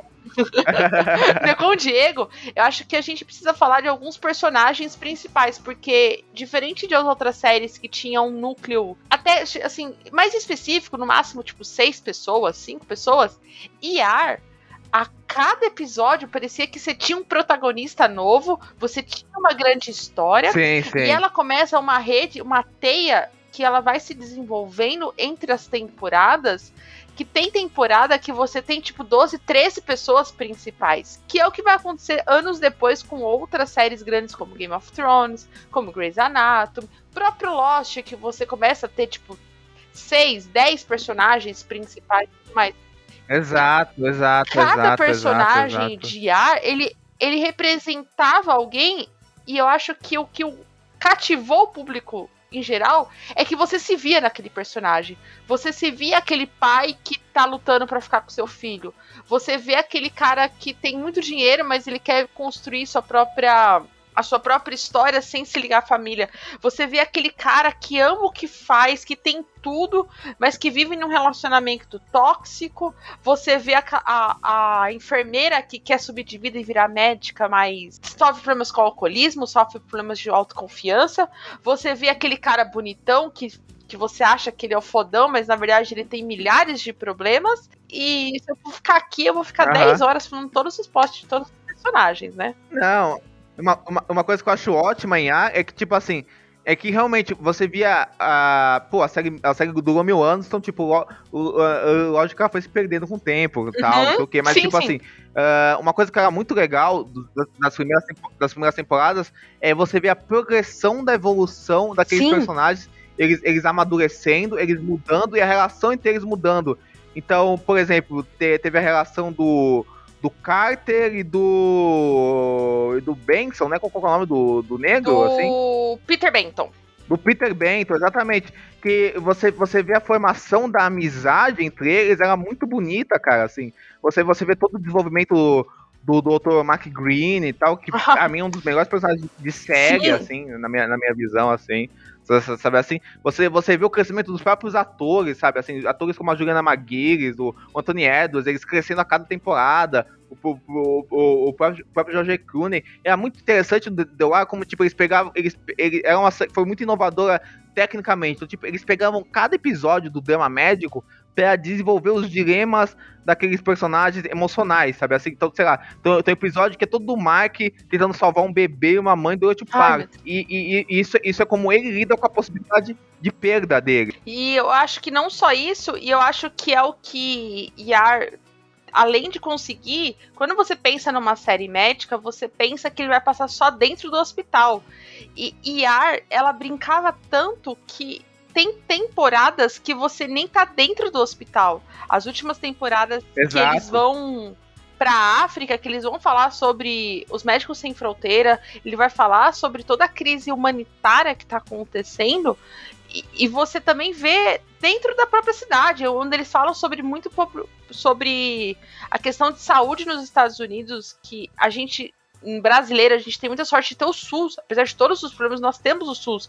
Nos Estados Unidos você não tem isso e a gente Aliás. eles conseguem retratar isso de uma forma muito realista e, e eles vão falando aí a cada momento, eles vão falando da, de, de é, pequenas é, eu ia falar pandemia, mas hoje em dia falar Epidemia. pandemia é, é, epidemias que estavam acontecendo. Nós temos episódios onde eles falam sobre vacina, sobre o, a, a negação de as vacinas para as crianças, que é onde você bota o hospital inteiro porque os pais se recusaram a dar a, a vacina de sarampo. E é uma coisa que está acontecendo. Eles falam muito sobre as gangues em Chicago, que ah, sim, sim, eles sim, falam sobre a epidemia da AIDS de mas não epidemia no sentido pejorativo de você colocar uma protagonista negra com AIDS praticando medicina. E você faz todo aquele questionamento ao vivo. E você faz o público uhum. pensar, você você não faz o certo nem o errado, você o primeiro episódio de Ar, para quem não sabe, é uma tentativa de suicídio de uma das personagens principais que ela nem era personagem principal. Exato. Começa com isso e em nenhum momento a série tenta falar que ela está fazendo errado ou fazendo certo. Ela só tá falando o que tá acontecendo, entendeu? E ela deixa o espectador é, tirar sua própria, própria conclusão. E não só isso, eu acho que Ar, é, ele, ele teve episódios sensacionais, nem o Diego falou, de contar histórias. Muita gente surgiu em Ar. Eu até brinco com os meninos, toda vez que eu assisto Ar, eu falo: olha quem Porra, surgiu em Ar pela primeira vez. Todo, não, mas total. Todo mundo, todo mundo surgiu em Ar. Como todo, muita gente surgiu depois nos layouts da vida, e Ar foi pioneiro total, total. demais. Mas a gente surgiu grandes astros e a gente surgiu um dos episódios mais ícones de séries que é fazer uma série ao vivo. Eu acho que eu vou bater sempre nessa tecla, porque você fazer uma série médica com uma cirurgia duas vezes numa noite não é para qualquer série. Eu acho que hoje em dia não, não tem como uma série fazer o que eles fizeram. Uhum, uhum. Se eu só falar um negócio aqui rapidinho, é, vocês estão sozinhos aí falando. Deixa eu falar. Esse lance do americano, desse feitiço que o americano tem com hospital, com série médica, né? Porque tem 400 milhões de derivados. Eu acho que vem muito desse lance que a me falou, da falta de sistema de saúde pública, né? Que é um, Uhum, né? que é um Deve grande um dilema lance, assim. do- da, da família americana, né? Ter que pagar, ter que, sei lá, passar mal, ter que pagar a ambulância. É ridículo. E eu vejo isso sendo discutido muito no audiovisual americano, não só em filme, Sim, em série, sim, e sim. não necessariamente séries médicas, né? A gente Uhum. tem uma série que é muito famosa, né? Que é Breaking Bad, e tem uma grande Aham, discussão perfeito. Sobre o sistema de saúde Uhum. americano, né? O Walter White fez tudo o que ele fez porque se tivesse SUS, ele não ia ter feito aquilo, porque ele não ia precisar pagar Exatamente. o, o, o tratamento do Mas câncer. aí não então, teria Breaking Bad, isso queria dizer isso. Exatamente. não, então essa é a exatamente. discussão. se, não- se tivesse SUS, não tinha Breaking Bad. Entendeu? É surreal. Perfeito, Então a gente vê perfeito. que o americano ele tem esse negócio de, de discutir esse problema. E é um problema real da sociedade americana. Não, sem dúvida, Thiago. E uma coisa foda que tem no Yara, assim, Yara é uma dessas séries, várias séries que é dos anos 80, 90, 70, logicamente algum, várias ficam datadas em algum nível, algumas muito, outras não, assim. Yara é uma série, menos- principalmente as primeiras temporadas, cara, elas ficaram numa boa, porque ela na época, ela já ela, ela se diferenciava das séries médicas, porque além de toda essa temática social que a Tami trouxe, era uma série que na filmagem dela, no que ela era, era uma série muito mais crua, Sim, sabe? Ela não era sim. tão qu- qu- qu- quanto várias séries médicas que vieram depois e tinha antes dela, sabe assim? Ela, ela, ela, fala, ela fala de médicos que estavam que estavam lá no dia a dia mesmo, sabe? Na correria tal, não sei o quê. Usava conteúdo exaustivo pra ele, sabe? A direção fazia questão de, de exaltar isso, pô. É, é- é uma série muito tensa, sabe assim? Tanto, tanto, tanto é que já passaram vários diretores por, por IA, inclusive o. Inclusive, curiosamente, cara, assim, o. O Tarantino já foi um diretor convidado de. de IA. Sensacionais de ar. Porra, eu não sabia, não. Cara, Na primeira temporada, assim, vários grandes diretores já, já fizeram, já, já deram uma passada por lá, convidados lá pela produção do, Steven Spielberg e tal, assim. Te- Teve momentos muito fortes da série, sabe, assim, de, de coisa de, de da, da gente se preocupar dos dois personagens principais da, da série se- terem sido esfaqueados, e o episódio todo era sobre a cirurgia deles, assim, coisa espetacular mesmo, assim. E uma, e uma coisa sensacional que teve em AR, que, assim, que o Thiago vai adorar saber, é que uma das principais diretoras de AR que deu esse tom todo visual lá que o John Wells queria pra série, sabe? Dessa coisa de, de uma coisa muito dura, crua. Foi, a Mimi Leder, Leder que, que dirigiu alguns dos melhores episódios de Leftovers, cara. Caralho. Da televisão. caralho, foda, foda. Eu acho que Ar demonstrou, acho que assim, Twin Peaks começa isso, Arquivo X, algumas séries sitcoms, mas eu acho que eu, pelo menos é o que eu sinto. Tudo bem, eu sou uma fã de Ar falando isso, mas eu acho que Ar demonstrou para a TV, falando assim, cara, vocês podem criar uma grande história que vocês têm público para isso. Você pode criar uma história complexa que você começa lá na primeira temporada e você só vai resolver isso lá na, no- na nona. O público vai lembrar, o público tá junto com você. E mesmo que não termine esse plot, tá tudo bem, porque às vezes a vida é assim, às vezes não tem final. Entendeu? Nós temos Yara, um dos, tipo, um dos mais notáveis, que é uma das personagens que era pra ser o interesse amoroso do, do protagonista, mas ela meio que briga e ela sai e ela volta como se fosse na vida real, entendeu? que é Exato, Susan, exato, que é uma das minhas personagens favoritas. Eu fico muito triste por ela não ter tanto destaque. E você tem a- o próprio George Clooney, que você faz as cinco temporadas que ele é a cara da série e tudo mais. Que quando ele tá saindo pra Hollywood, ele não sai, tipo, largando. Ele continua ecoando anos depois. E ele volta pra sua última temporada e tudo mais. Mas eu acho que a, a, a ER demonstrou que nesses seus 15 anos de duração que o quanto a TV poderia se se permitir, sabe? Eu acho que ER sempre foi isso. Eu acho, acho que é por isso que ela é tão incrível. né? E por isso que ela ganha tantos prêmios. E é uma das séries mais queridas de todos os lugares. Pena que os meus queridos aqui do Serious Cast não querem assistir, né? Senão, a gente teria um outro monólogo meu e do Diego Porra, aqui. mas a série é de 94 a 2009, cara. Caralho. 15 temporadas, 366 episódios. Cara, mais de 10 temporadas pra mim não rola. 331, tá, querido? Errei, desculpa. É menos, ó. Dá pra você assistir. Não, talvez, talvez quando a gente viver 100% do podcast, a gente for milionário, aí beleza, aí a gente faz um, um especial É. aí. Mas até lá, cara, Boa. impossível. Boa. Desafio, ouvinte. Vamos fazer esse podcast ficar milionário pra gente ter um dia o episódio de ar. Fica bem. Escorrega um milhão no Pix. que aí eu 呵呵。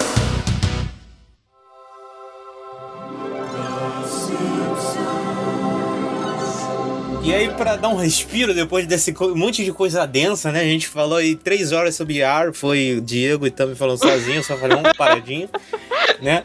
Vamos falar aí sobre animações e as séries é, voltadas pro público infantil, né? Infantil não, né? É que tem coisa aqui também que não necessariamente é só infantil. Então, é, tem um- uma grande animação que surgiu ali no final dos anos 80 no começo dos anos 90, que é Simpsons, né, cara? Sim. Que tá aí até hoje Sim, cara. Extremamente influente. Qualquer animação voltada para o público adulto hoje em dia é baseada em Simpsons. Sim. Todas. Todas. Total, cara. Simpson, Simpsons foi o cidadão Kane das animações adultas, eu diria assim, Foi. cara. Porque foi, foi uma coisa mainstream na televisão americana que falou assim: animação também pode ser pra adulto e também pode fazer, fazer uma sátira da sociedade norte-americana e fazer gozação com isso. E também pode ter os momentos de emoção, sei lá, e fazer, fazer você chorar. Em alguns episódios, como o episódio, sei lá, da mãe do Homer, que ele reencontra a mãe, por exemplo, assim. E o episódio lá que é a primeira palavra da Meg e tal. Então eu acho que, que Simpsons é, é uma marca grande disso também. assim. Não, então, é porque o, o Simpsons, ele é meio, assim, entre aspas, que um spin-off, né, do, do The Tracy Ullman Show, né, que,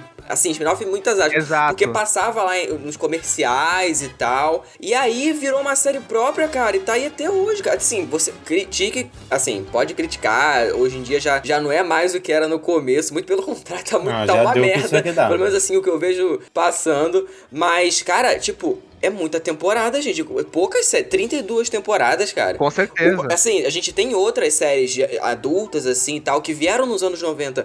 Que o, o próprio Family Guy, que também eu gosto bastante, e o South Park, que eu, não, que eu já não gosto, mas elas vieram depois de Simpsons e ainda estão aí até hoje também. Acho que essa são a, a tríade de animações adultas da TV é o, o Simpsons, o Total. South Park e o Família da Pesada. Assim, por mais que hoje em dia não tenha a Total. força de antigamente, é, ainda. E, e, assim, eu acho que é, lá, no- lá nos Estados Unidos eu acho que isso é muito mais comum do que aqui no Brasil, ou qualquer lugar do mundo. Eles respeitam muito o- os voice actors originais. Então, por exemplo, uma coisa que a Total, gente viu agora total. no, no Toy Story 4 é, eles, não re- eles não fazem recast, né? O, o voz do, a voz do Senhor Cabeça de Batatas, o ator, morreu. Então ele- eles reciclam é, falas que já tinham daquele ator pra não pegar outro cara. E nos Simpsons, Uhum. a- a- vários atores né, que morreram, eles ou tiram da série ou fazem alguma despedida. É, Eles já são mais respeitosos, né? Porque no South Park teve, teve um cara que. Eu não sei se ele morreu, se aconteceu alguma coisa com ele, que o personagem tipo, foi, foi morto de uma forma brutal dentro da série também. Eles zoam e tal. Não, na verdade, cara, o Zack Harris, ele fazia o chefe, ele pediu, ele pediu pra sair da série. O, Zack Harris, pra quem não sabe, ele fez o Shaft nos Estados Unidos, que é um policial negro do cinema, dos Black Exploitation e tal, mó Ó, qual o famosão. Shaft? O Shaft do. O Shaft, o filme do. O Shaft é antigaço, antigaço, antigaço. Antes, antes do, Sa- do Samuel Jackson. Ah, assim. o antigo, ah, tá. Exatamente. Foi- ele foi fazer South Park, assim, que faz- fizeram um chefe, o chefe, o personagem, especialmente pra ele. Só que ele pediu pra sair da série porque a religião dele não. Ele ficava, ele ficava desconfortável em, se, em, faz- em fazer o que a série pedia por causa da religião dele, tá? Ele falou isso, assim. E aí, os- aí os produtores ficaram putos e eles mataram ele de um jeito mega grotesco, assim, sabe? Assim, e assim. E aí foi, e, e aí foi meio isso que aconteceu. Meu Deus. É maneiro que os Simpsons, ele é tão influente, né? E essas séries de Família Pesada, South Park, são, são tão influentes que aí hoje em dia a gente tem séries que. animações voltadas pro público adulto que fazem muito sucesso, como Rick and Morty. Uhum. Você vê que são extremamente derivadas dessas séries, assim. Você vê. Total, Claramente, total, os total. personagens do Rick and Morty são todos Simpsons, assim. A mãe, o próprio, o próprio Rick, cara, são personagens de Simpsons, assim. É, é surreal. Simpsons sal- salientou isso, cara. E, cara, é muito o que o Cid falou. As, as, o- as últimas temporadas não tão boas, lógico, a série do Homem Anos. Virou uma coisa meio de patrimônio americano, cara. Você, é, tipo, existe pra ficar passando porque é deles, assim, mas, tipo, só fazem meio fazer mesmo hoje em dia, né? Porque virou isso. Mas, cara, as, as primeiras temporadas, se você vê, qualquer uma, elas são muito engraçadas, são muito bem pensadas, são muito criativas. E, tem, tem uma coisa também, cara, porque, porque, porque elas, é, elas fizeram isso, foi uma das primeiras séries que, tipo assim, que não é aquela família bonitinha, sabe assim? Aquela família de comercial de margarina, de sitcom, sabe assim? Sabe assim? Que meio, que meio desconstruía isso. E essa série South Park, a família da pesada, foram, foram pegando essa mesma essência, e o Cid comentou isso, que o Simpsons era um spin-off do Tracy Ullman Show, que é um programa apresentado pela Tracy Ullman, tchau, assim, que, que, que, que, é engraçado, porque, de novo, tem uma coisa, do cara que tem participação na televisão, do cinema, ver aquilo e pensar naquilo. O Matt Groening fazia, fazia sketch dos Simpsons no Tracy Ullman Show, e o James Lee Brooks, que era produtor do Tracy Ullman Show, que é um cara que, que era escritor de, de televisão, veteranaço, foi pro cinema, ganhou Oscar, não sei o que, naquele filme Laço de Ternura, virou, começou produtor, ele viu Simpsons, ele viu potencial naquilo e falou, vou produzir isso. E, e veio com o Matt Groening e tal, e eles fizeram os Simpsons, e foi esse fenômeno que foi. Então, pra você ver como tudo, como tudo anda num, num ciclo meio maluco, né, cara? E, e, aí, e aí veio Simpsons, aí veio Família da Pesada, aí teve também outra série que também era uma, uma gozação total da família norte-americana, dos conceitos norte-americanos, da política norte-americana, que era a família dinossauro do grande Jim Hamilton. É, ninguém acha que pegava, né? É surreal. E quando eu via quando eu era criança, eu não pegava essas coisas, né? Mas é engraçado, mas é vendo flashes da série, você vê, cara, os caras gastavam facilmente, assim. E é muito bom acho, acho, a forma como eles fazem a crítica, né? Porque é um bagulho completamente é, esdrúxulo, né? É uma família de dinossauros. Com dinossauros.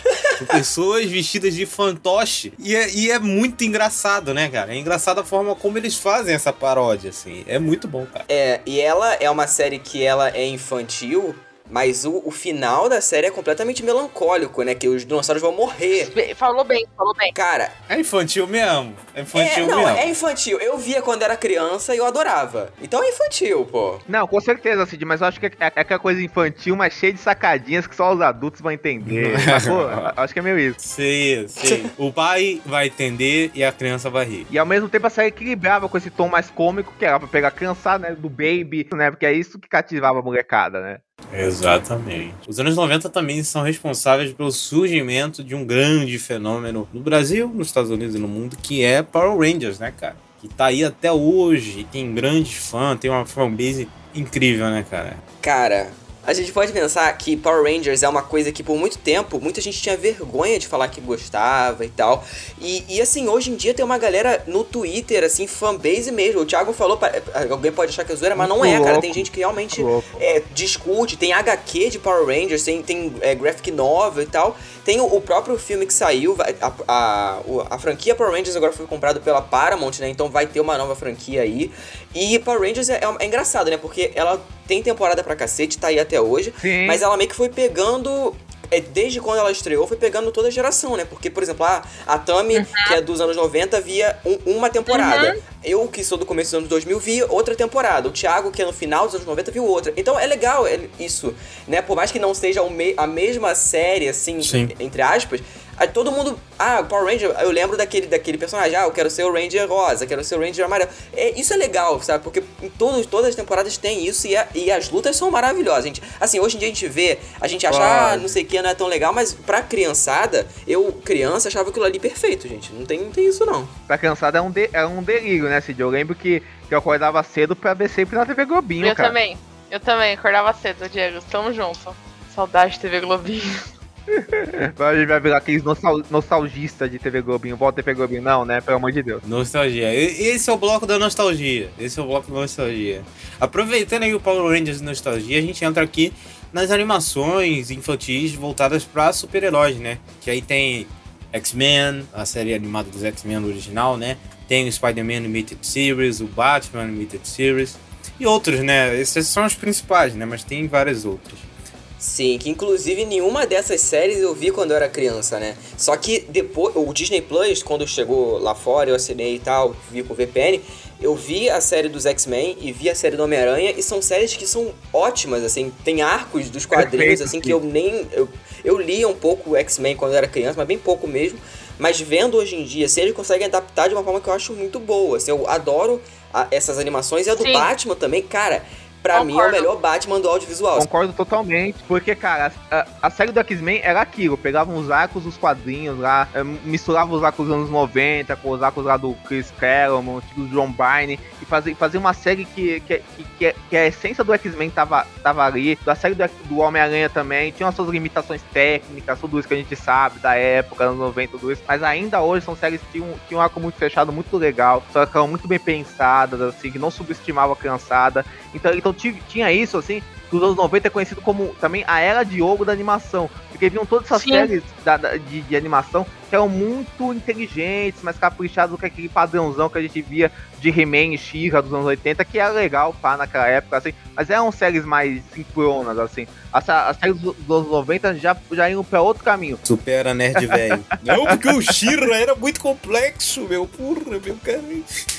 Irmão, não era, irmão. Supera, era só tua infância, cara. É legal, beleza, mano. Não precisa ficar com esse apego todo, não, cara. Porra. As coisas evoluem. Exato, Thiago. E aí, e aí chega. E aí, e o auge disso, eu, pra mim, concordo com o Cid, é o Batman, a série animada. Que concordo, o Batman do- da, da, da série animada, da DC, pra mim, é o melhor Batman do, do audiovisual. Porque, pelo seguinte, porque eu acho que eles pegaram a essência do Batman e fizeram uma série muito humana, uma série muito sensível, uma série que, que tipo, que explorava, que, que explorava ser mais dramática, ah, mais pesada, mas, mas ainda assim sem ser, sem ser gratuita, que, que explorava o máximo da humanidade daquele personagem, mas que também brincava com gênero, brincava com uma, uma estética no ar, muito inspirada nos filmes do Tim Burton, que tava sa- saindo na época, sabe assim, muito, muito inspirado numa coisa retrô, sabe, que, que brincava com uma coisa meio trágica. Então é uma, é uma série espetacular, eu acho que uma série que, assim como o Simpsons, foi revolucionária pra animação ser um negócio mais que pode ser mais dramático, sabe? Como a gente vê no BoJack Horseman hoje em dia, eu acho que Batman série animada já meio que trouxe esses, esses paradigmas, eu acho também assim. E é uma série, como o Cid falou, espetacular. Eu assistia na época, não assisti todos os episódios, assistia quando passava na TV. E eu adorava. Por isso que o Batman, durante muitos anos, foi meu personagem favorito. Eu não vi, então vou ficar calado que eu não vi. Né? E, a gente, e é assim, a, a gente, a Tami e eu ficamos uma hora aí comentando no, no IA sobre o Steven Spielberg. O Steven Spielberg teve uma grande contribuição para a animação dos anos, dos anos 90, que ele começou a produzir várias séries de animações, entre elas Animaniacs, Tiny Toons, Pique Cérebro, Ficazoide, assim. Puta, eu ia puxar isso. O Animaniacs. Pra quem não sabe, é uma produção do Steven Spielberg, tipo, da, é da produtora dele, né, Diego? Isso, da Amblin Animation. Isso. Ela tem a sua primeira temporada em 93 e 94, depois ela explode e ela meio que vai trazendo outros desenhos, outras animações pro grande público, tipo Bob Esponja, as meninas superpoderosas. Exato. Eu Rugrats, Hey Arnold, e aí que entra Sim. a era de ouro do Cartoon, da Nickelodeon. Cara, é a hora de ouro do Cartoon, né? Grande Cartoon Sim. Network nos anos Com 2000. certeza. Foi, acho que o principal canal de animação voltado pro público infantil, né? Que aí a gente tem grandes, tudo do Edu e outros derivados, né? Johnny Bravo. Eu acho foda porque o Animaniacs, assim, ele, eu não vi muito do, do original, mas o, a Hulu, né, tá produzindo aí novos episódios da série, né? Inclusive saiu aí ano passado. E são episódios, cara, que eu adorei, assim, eu vi e tal, vi rapidinho, porque, né, tem o Pink e o Cérebro e, e o Animaniacs e tal, dentro do- desses episódios. São episódios curtos e muito engraçados, e eles pegam. A, é a metalinguagem da metalinguagem, né? Não sei se vocês assistiram essa. essa essa, no- essa nova temporada que rolou, mas eles pegam coisa dos últimos tempos, que eles ficavam fora e tal, eles fazem toda uma brincadeira. Então essa é uma série que retornou, né? Eu não sei se vai ter uma nova temporada, mas já voltaram aí os episódios pra quem quiser assistir, dá seus, dos seus corre aí, porque não tem rulo no Brasil, né? Mas é muito bacana, eu recomendo. Então, Cid, você falou esse negócio da metalinguagem, assim, que, que a Animaniacs voltou, eu não vi ainda, mas quero muito ver essa nova temporada, vou atrás. Mas, mas uma coisa engraçada, porque tipo, Animaniacs, Bob Esponja e tal, é, é, é- elas são animações que são conhecidas por pegar um negócio que a Luna e Tunes fazer lá na década de 30, 40, 50, de animações mega loucaças mesmo, sabe assim? Que, que, que Piradones, né? é, que, que, que eram animações que brincavam com a linguagem, que misturava cena, coisa live action com coisa real no meio do episódio, aparecia sketch do nada. No, no, no episódio, o, o Iaco, o, o, o Iaco dava uma aula de geografia toda louca, sabe, assim, cantando, sabe, assim, então, e, e, no, no, no, no, no, no- no- no- Bob Esponja era cheio disso, sabe, assim, no, no meio do episódio do Bob Esponja aparecia o Nosferatu, sabe, assim, então era muito foda. É, o Bob Esponja é meio louco, né? Que tem umas partes que são live action, né? Cara, Bob Esponja é uma série que, tipo, ela é ótima. Maravilhosa, cara. Maravilhosa. Infelizmente, o criador do Bob Esponja faleceu aí, né? E a série continua, cara. O cara foi embora, mas a série tá, tá aí até hoje. E sabe, sei lá quando vai acabar. Já rolou o filme aí com a parceria com a Netflix aí. Então tá uma série que tá também até hoje e, e é muito triste, né? Porque eles até fizeram uma homenagem lá. Acho que seria bacana acabar, porque já deu o que tinha que dar, né, gente? Fala a verdade. Mas eu acho que é o, o maior produto hoje em dia É, da Nickelodeon, porra. né? Assim, acho que é indiscutível, mesmo com outras coisas, é o maior. É, a maior marca, né? A maior marca do Nickelodeon é o Bob Esponja disparado. Não, sem dúvida, sem dúvida. E é muito louco que Bob Esponja nesse sentido virou tipo Simpsons, né? Que tipo, as primeiras temporadas são maravilhosas, depois vai se desgastando claramente, aí vira tipo o produto da emissora, né? Que é Bob Esponja com um negócio Sim, que começou sim. nos anos 90, né? É muito louco pensar Sim. que o produto da emissora é um negócio que começou em 99 até hoje, 2020. É muito louco pensar nisso.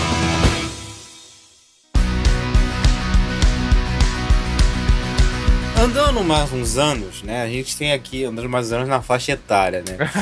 É, a gente tem as séries chamadas séries teens, né? E tem várias muito famosas, né? Tem uma que a galera sempre fala que é muito que é muito fã, eu não assisti, né? Mas a galera fala muito bem, que é o Dawson's Creek. Aí o Diego sempre fala bem, né? Diego foi o único que assistiu desse, dessa, desse cast aqui, mas eu acho que a gente, antes de falar de Dawson's Creek, a gente precisa entender que a série Steam, quando ela surge, a gente tava falando muito sobre sitcom, sobre os amigos e tudo mais, ela tem uma grande diferença, tipo, teve muita, não sei vocês, mas teve uma época que as pessoas falavam que Friends era uma série teen, falavam que Deus é, me livre, The Seven sério? Shows era uma série teen, e eu falava, cara, não, série teen Não, cara. São séries É, young não. adult. Falei, Série Steam é uma outra coisa, é, um É. outro público. Eu, eu, eu acho que tanto. Tipo, nem high school em Friends, cara. Como é que é teen?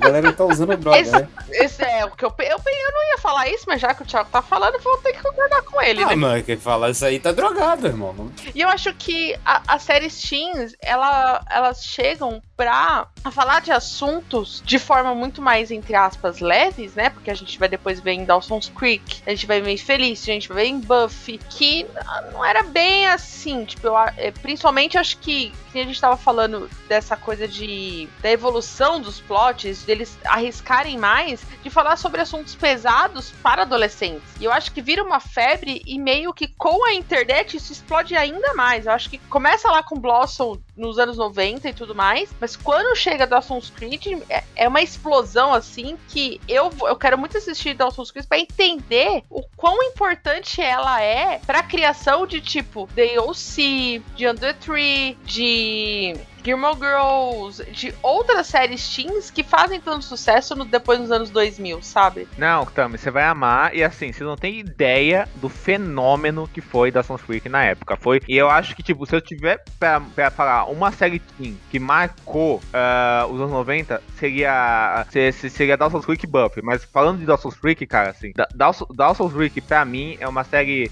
É uma série do Kevin Wilson, né? Que é o roteirista do Pânico. Inclusive eu, eu Thiago e Cid falamos do jovem lá no podcast lá do, do Fita Errada sobre a franquia Pânico e tal, não sei o quê Exato. Que, é, que ele fez, o, ele escreveu o Pânico, que dirigiu foi o Wes Craven e tal, e aí ele pensou em criar uma série pra falar um pouco inspirado na, na juventude dele próprio, assim, porque ele também foi um adolescente, sonhava em fazer cinema, que deu um Dawson, que é o protagonista da série e tal, assim, que precisava fa- fazer cinema e que era apaixonado pelo melhor amigo dele, assim, ele, ele é gay, o Kevin Willis, Rapaz. é, ele, ele- ele era apaixonado pelo melhor amigo dele. Aí ele inverteu isso na série e, e Joey acabou ficando apaixonado pelo Dawson, que é o protagonista da série, que é a Kate Holmes e tal, assim. Então ele inverteu o gênero e inverteu os papéis, assim, né? Criou Dawson's Creek, que, que era um drama, tinha um dramalhão, uma, uma novelona, um melodrama delicioso, assim, sobre triângulos amorosos, ami- amigos que se apaixonam, ami- ami- ami- amigos que brigavam e ficam apaixonados, triângulos mil, assim, um, um fulano que tá apaixonado por outro, depois fica apaixonado por cicano, sabe? Dramas adolescentes, muita choradeira, sabe? Perdas gigantes, sabe? Assim, atores novinhos, Michelle Williams no, no seu primeiro papel de destaque pra depois brigar, Kate Holmes, antes a senhora Tom Cruise, uh, Joshua Jackson novinho. Então, então muitas dessas coisas, assim, é uma série muito gostosa de se ver, porque ela assume essa coisa emocionante, melodramática, sem ser uma coisa fútil, com uma coisa, uma verdade muito sensível até, que até é uma coisa que fica meio ridícula na série, mas a série abraça esse ridículo, umas referências muito engraçadas. Tem episódio todo de terror, que tem um episódio que, que, que o Kevin é muito fã de Clube dos Cinco, John Hughes, né? Então ele faz episódio todo mundo preso da, detenção, por exemplo, assim, pra parodiar Clube dos Cinco. Aí, aí os pessoas comentam, nossa, isso aqui é igual ao Clube dos Cinco? Meu Deus, e, é, e, é, e, é, é, muito bom, sabe? Assim, e é uma, é uma série que assume o demarão mesmo, é uma série muito engraçada, uma série muito, muito gostosinha de se ver. Eu vi ela muito no Sony, na TV a cabo, sabe? Então é uma série que até hoje, eu, sempre que eu vou, pago pra ver. É muito bom, apesar de eu odiar o Dawson, o protagonista, todo mundo odeia o Dawson, né? Mas é parte da vida, né? Todo mundo tem um protagonista pra odiar. Então é isso, assim. Mas, cara, é uma série muito foda, assim. Que, que, eu acho que é a, a série Team que, que, dá o tom da série 5 que vão vir depois dela, assim, eu acho que a gente começou a década com Barrados do Baile, né? Foi uma, que, que foi, o, foi uma febre também, que é uma série mega do drama dos jovens ricos, úteis, né? Era muito isso, Barrados do Baile, assim. Não sei se a Tami viu, né? Olha, eu, eu lembro de assistir episódios perdidos, tipo, o tanto Buffy quanto Felicity, é, eu assisti episódios muito avulsos. A que eu acompanhei mesmo era Blossom porque passava no SBT. Que loucura. E, eu, e, e isso, Blossom, eu, eu amava, fazia dancinha, queria usar a mesma roupa. Blossom Cara, que é engraçado, que é uma série adolescente, mas no estilo sitcom, né? Sim, e eu lembro que eu, eu lembro que eu me apaixonei durante muito tempo por causa de The Big Bang Theory, por causa de Blossom. Sim. Porque a, a Malik, né, que, que ela faz a Blossom, né, ela vai fazer... Só que uma curiosidade, é uma série tenho muita vontade de assistir, apesar de eu odiar esse cara hoje, é Buffy. É, porque todo mundo que você vê que fala sobre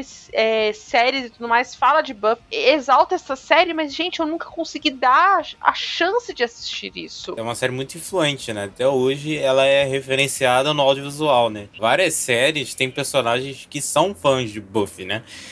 Direto, Sim. você tem um filme, tem uma série que é uma personagem, tem, sei lá, mais ou menos 30, 40 anos, aí bota adolescente em anos 90. Tem um pôster de Buffy na parede. Sim. É sempre. sempre Exato. Sempre. Exato, exato. E uma coisa muito comum no, nos, anos, nos anos 90 era porque, tipo assim, a tradução BR, né? E o próprio Barrados no Baile era isso, porque o nome original era 90210, né? Que era o zip code do, de Beverly Hills lá. Cara, Barrados no Baile pra uma série que, tipo, tem uma cacetada de temporada. E aí teve o. o a, a, em 2008 voltou Barrados no Baile, né? Que aí era Barrados do Baile, nova geração. E... Que não tem nada a ver, cara. Isso que eu ia falar. Uhum. Caraca. Ai, pra quem não sabe, o nome do Barrados do Baile era o código postal, né, da, de, da, da Califórnia onde passava a série, né? Tipo, é como se fosse o nosso CEP aqui. Essa sim, era a tradução, sim. né, de Barrados do Baile. E eu lembro que quando surgiu a série a, esse remake de 2008, eu falei, caralho, mano, eu lembro de um plot assim, que série é essa? Eu não tinha me ligado que era um remake de Barra do Baile. Eu falei, caralho, mano. Mas, cara, assim, a, a, a, tanto a Tami, a, a Tami falou de Buffy aí, o Thiago citou a influência dela. Cara, assim, Buffy é uma, é, eu diria que é uma, é uma das séries, tá no top de séries mais influentes da televisão, sem sombra de dúvida, assim. É muito triste que o Joss Whedon seja essa, essa, pessoa horrível, né, que ele se revelou ser, porque Buffy, a, a contribuição de Buffy pra televisão norte-americana é gigante. Porque qual que, qual que é a de Buffy? Buffy? Buffy a Caça Vampiros foi um filme dos anos 90, tosco, que foi um fracasso e virou tipo um cult, assim. Mas é um filme bem ruim, assim, mas tipo que virou cult. Aí o Joss Whedon pegou esse filme e fez e construiu uma série em cima desse filme. Aí chamou a Sarah Michelle Gellar, todo mundo, pá. E fez, fez, fez uma série, um, uma série, uma série adolescente quando começou as pessoas tinham um mega preconceito. Porque, tipo, você pensa, Buffy a caça vampiros, uma série adolescente, uma menina que caça vampiros estuda. E, tem, tem, tem, tenta, tenta estudar e caçar vampiros, nossa, deve ser uma merda, né? Deve ser um negócio muito tosco. Só que qual que é? Qual que foi o pulo do gato de Buffy? Qual que foi o fora de Buffy? O fora do Buffy é o seguinte: é que Buffy não se levava a sério, então o Joss Whedon colocava várias referências pop na série, diálogos muito rápidos, uma coisa muito inteligente que, que não tinha muito na televisão, sabe? Ela, ela, ela fugia desse diálogo padrão que tinha em série, sabe? Assim, você sabe quando o Tarantino surgiu no cinema norte-americano e o pessoal começou a reparar, nossa, como o diálogo dele é diferente, ele faz citação pop, ele faz uma frase engraçada no, no cotidiano do personagem falando? Foi um pouco o que aconteceu com Buffy, sabe? Assim, porque era meio isso, do nada o personagem soltar uma referência, uma, uma fala engraçada, uma, uma coisa assim, sabe assim? Então tinha essas referências pop que, que, que ele ficava dando pra, na série tudo assim, que o pessoal começou a falar, nossa, essa série é mais inteligente do que aparece. E, e assim, além dela não se levar a sério, quando ela construiu o drama, ela fazia de um jeito tão emotivo que, tipo assim, que mesmo os personagens sendo vampiros e, se, e sendo a história de uma menina que caça vampiros, os amigos dela, que tipo, que, que, vi, que viram os escudeiros dela, fiéis, assim, é, a gente comprava total o drama dela. Pra, vocês terem exemplo, tem uma personagem que morre no, no episódio e, a, e, o episódio todo trata do luto da Buffy sobre essa personagem. E, e, e, e, tem uma cena que a Buffy encontra essa personagem morta, encontra o corpo dela, e a cena toda num plano sequência, e, a, é, é, sem som, a cena sem, sem, sem trilha sonora, só ficar na reação da Sarah Michelle Gellar. E é espetacular, então a série, a série ia do extremo do drama pro extremo da, da comédia, e assim como Arquivo X, ela experimentava muito em vários episódios. Então tinha episódio de Buffy que era mudo, tinha episódio de Buffy que era musical, tinha episódio de que era em preto e branco. Tinha episódio de que era um episódio dos sonhos dos personagens, sabe? Então é uma série que foi muito à frente do tempo à época, assim. Caralho. Ó, muito louco. Eu não sabia disso. não sabia. O Diego falando aqui agora, minha cabeça explodiu. Porque hoje em dia você vê um monte de série cheia de sacadinha, né? E é essa série que começou, meio que começou isso na TV, né? É engraçado isso. Inclusive, o próprio This Is Us, eu acho que os criadores eles são bem fãs de Buffy, assim, porque tem várias referências na série, tem Bem, uma das personagens é muito fã. É, isso que né? eu falar. E eles têm esse negócio de fazer sacadinha pop na foda, série. Foda, né? foda. Os personagens fazem sacadinhas pop. Então eu acho que eles devem ter se inspirado na série, sim. Eu acho que eles são bastante fãs. Tem outra série aí que tem um grande fã também, uma série de que tem tem um grande fandom que é o Freaks and Geeks, né? Que é outra série que eu também não vi, gente. Eu não vi nenhuma dessa lista aqui, infelizmente. Eu não conheço. Mas é uma série que é cultuada aí. Uma galera gosta bastante, que é uma série que é curta, né? Que sim, ela foi sim, sim. Né? Freaks and Geeks dá pra falar tanto dela, dá pra falar junto dela e do My Soul Life também, que são duas séries adolescentes dos anos 90 que Freaks and Geeks, lógico, aqui tem um cult, tem um fandom muito maior do que Soul Life, que é uma série mais desconhecida, mas que foi muito importante pra época porque são duas séries que foram canceladas na primeira temporada, assim. Mas, mas assim, ela, elas caem num negócio assim também, que, é que elas foram canceladas por, por baixa audiência, assim, mas elas saíram meio, à frente do seu tempo, porque Freaks and Geeks era uma ideia média so, sobre jovens nos anos 80. Então é uma série dos anos 90 que fala dos jovens dos anos 80, que é, que é a história da Lindsay, que é a Linda Carderini, que depois fez várias séries, fez o Bloodline, Sim. fez aquela série com a Christina Applegate, que eu não lembro o nome agora, assim. É, como é? Diz que a amiga para matar, é isso, não o nome? Isso, isso. Fez Green Book, né? Green Book, essa não bosta. Não foi orgulho dela, né? Nossa, assim. Fez a Velma do, do Scooby-Doo, né? Do, do Scooby-Doo, exatamente. Pera, Fantástico. a Linda, a Linda fez IAR. Também. É engraçado porque o Freaks and Geeks ele lançou, assim, tipo, a grosso modo, é, o Seth Rogen também, que eu adoro o Seth Rogen, o, o James Franco, o Jason Segel aí do, do o Marshall de How I Met Your Mother, pra quem não tá ligado. Então, assim, o, e o Freaks and Geeks ele tem uma temporada só, cara. Eu acho que se ela Engraçado, porque eu acho que se ela tivesse sido renovada e tivesse sido, sei lá, tivesse uma segunda temporada e fosse para mais, eu acho que não teria esse culto como é hoje. Porque eu vi na, na Amazon Prime, cara, e é uma série que é excelente, que daria muito pra para ter mais temporadas, Fantástica. mas eu acho que do jeito como ela foi trágico assim, ganhou uma legião de fãs e eu, eu, eu adoraria fazer um programa inclusive sobre Freaks and Geeks, cara, porque é sensacional, assim, o Diego tem toda a razão. Ele que me hypou pra ver essa série. Que é... Vamos fazer.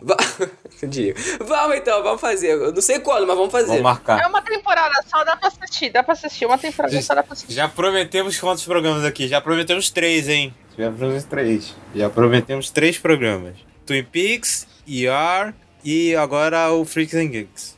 Vamos prometer mais até o final do, do, do podcast. O, o, o, Cid, o, Cid, falou dessa galera toda que surgiu em, em Freaks and Geeks, inclusive a, o Cid citou a Met Your Mother, o Jason Segel, a, a, Alison Hemingway, é, que fez o que é a, a, a esposa dele, a esposa do a Lily, a Lily. do Your Mother, ela surgiu no Buffy, né, fazendo a Willow, Isso, né, que, sim, que é a melhor amiga sim. da Buffy, assim. Não, um monte de gente surgiu no Buffy, inclusive. Mas, mas, mas falando no, do Freaks and Geeks, cara, é, é, engraçado porque, tipo, essa galera toda, essa patota da, da comédia norte-americana dos, dos anos 2000, ela surgiu muito em Freaks and Geeks e, e, é, e, muito, e ela foi muito pega pra filmes depois, porque um dos os dois criadores de Freaks and Geeks são o Judd Apatow, que depois dirigiu o vídeo de 40 anos, depois dirigiu o Geralmente Grávidos, fez o, depois os 40 e tal, não sei o que, e virou, e virou tipo o rei, das comédias do- do- dos anos 2000, e talvez o rei, o rei das comédias da, da, da comédia norte-americana atual, porque ele produz um monte de coisa também, e do Paul Feig, que depois fez o Missão Madeira de Casamento e o Caso Fantasmas, com o feminino, né?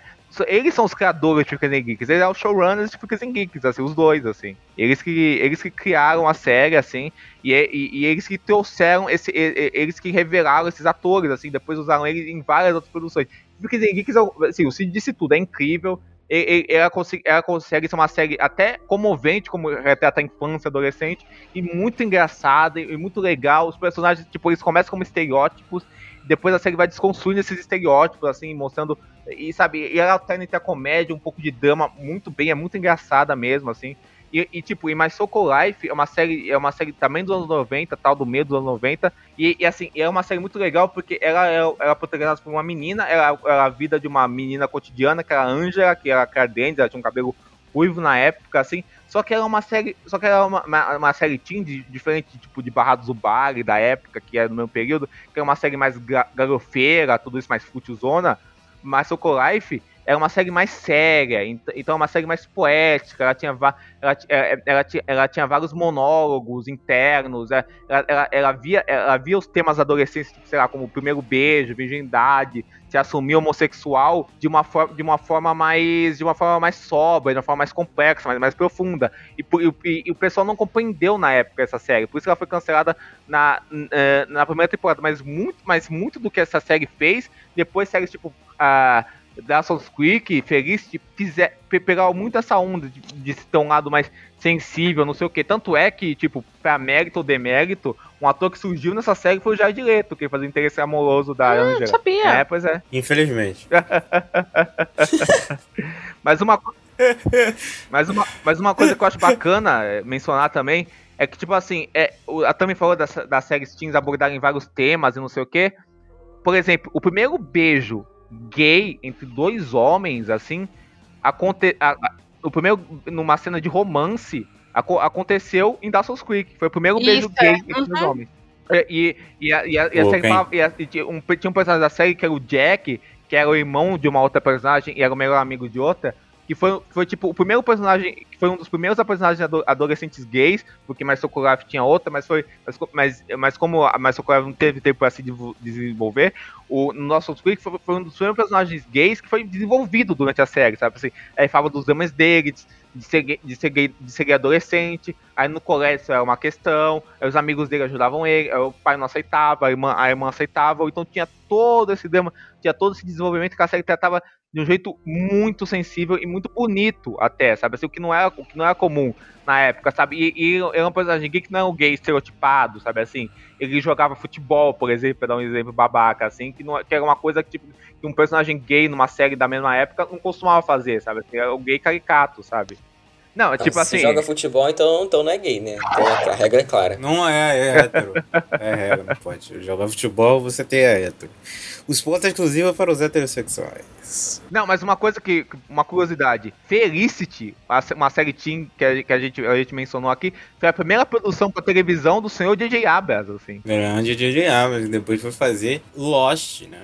E teve também a, a protagonista, fala Diego, a protagonista Ah. de quê? Eu pensei que ela ia lembrar do Star Wars episódio 9, esse filho da puta. Meu Deus. A gente, a, Não, Deus a me gente, livre, lembra, tá a gente lembra da, da parte boa aqui, né? Pelo menos aqui a gente lembra da parte boa. E Felicity que tem a protagonista, né, de The Americans, Carrie Russell. A, a Carrie Russell começou em Felicity e, tipo, eu comecei a maratonar Felicity agora e é, tipo, é impressionante. Tipo, assim, os atores lá são ok e tal, não sei o quê, mas, tipo, é um desnível da atuação dela pros outros caras, assim. Ela, Não, ela é fantástica. ela, desde época, é muito boa. E Felicity é uma série muito legal também, bem na pegada da Dawson Creek. E é- e é uma criação de dois amigos, né? O J.J. Abrams não era famoso na época. Uma criação dele e do Matt Reeves, que depois virou um diretor de cinema famoso também, né? Pela trilogia Apenas Macacos, agora fez o debate. Matt tal. Reeves, que é um que é um trilhão de vezes melhor do que o J.J. Abrams também, diga-se de passagem. aquela série e tal, na, um dos primeiros trabalhos de ambos, assim, foi a série foi um puta sucesso, até que quando, quando a Felicity raspou cabe, a cabeça e ficou careca, foi, foi tipo quando a Carolina Dickman raspou a cabeça no laço de família, a Camila lá, foi um estouro, assim, nossa, a Felicity cortou o cabelo, meu Deus do céu! Foi, foi, foi uma coisa assim, ca- capa de revista, o caralho, a quatro, assim. E é uma, e é uma série muito Porra, legal, inclusive tem, a- a- nessa série, apesar dela ter uma coisa meio melodramática, de triângulo amoroso, que depois de Diabas usou um pouco pra criar algumas temas de Lost, tem uma coisa meio melodramática em Lost, de assim, que, que tem no Felicity, a, a, a, série tinha, tinha um episódio, tipo assim, ti- tinha um episódio que era tipo, o que será que teria acontecido se a Felicity não tivesse ido, não tivesse viajado? Tinha, tinha uns episódios meio ficção científica, sabe assim? Que era meio paródia, é bem legal. Maneiro.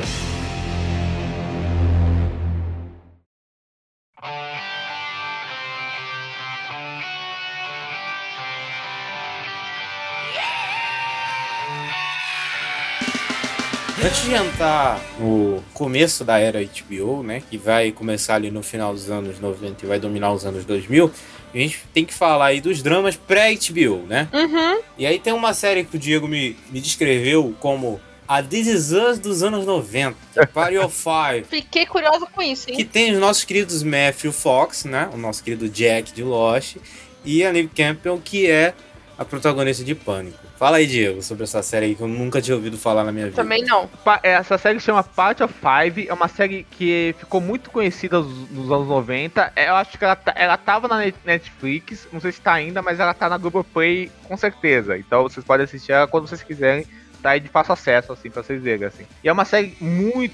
teve muito hype nos anos 90, foi, foi muito elogiada, ganhou prêmio tal, foi elogiada tal, assim. E é um demarão dos anos 90. Qual que é essa história? É de uma, é de uma família com quatro irmãos, assim, cada um- com uma idade diferente. O mais velho é o Michael Fox, assim, que faz. Aí tem a Neve Campbell, tem o Scott Wolf, que na época o pessoal chamava ele de Tom Cruise genérico tal, porque é um ator meio parecido com o Tom Cruise, assim. E assim, e assim tal. E pequenininha que é a Cláudia, que é a Lacey Chapman, que depois fez, ela fez a Gretchen no Minas Malvadas, quando ela cresceu um pouquinho, assim. E ela faz muita dublagem lá nos Estados Unidos e tal. E aí tal, e, e essa família de quatro irmãos, cada um numa faixa etária diferente, que o que acontece? Os pais dele morrem num acidente de trânsito de um motorista bêbado, assim. Os, os, pais, os pais deles morrem, e tipo assim, são, são irmãos de. são, são cinco irmãos, na verdade, porque tem um bebê também que acaba, é recém-nascido. E, e são cinco irmãos, ca- cada um de uma faixa etária diferente. E, e, e aí eles têm que lidar com a perda do pai. E aí o Charlie, que é o, que é o, que é o mais velho, que é o Matthew Fox, tem que fazer o papel de pai agora e criar irmãos, assim. Então a vida deles muda completamente. E Então a série vai retratar a perda que, que eles sofreram e, e essa nova vida deles se ajustar numa nova forma de formação familiar, sabe assim? Charlie tendo, tendo que abdicar de várias coisas que é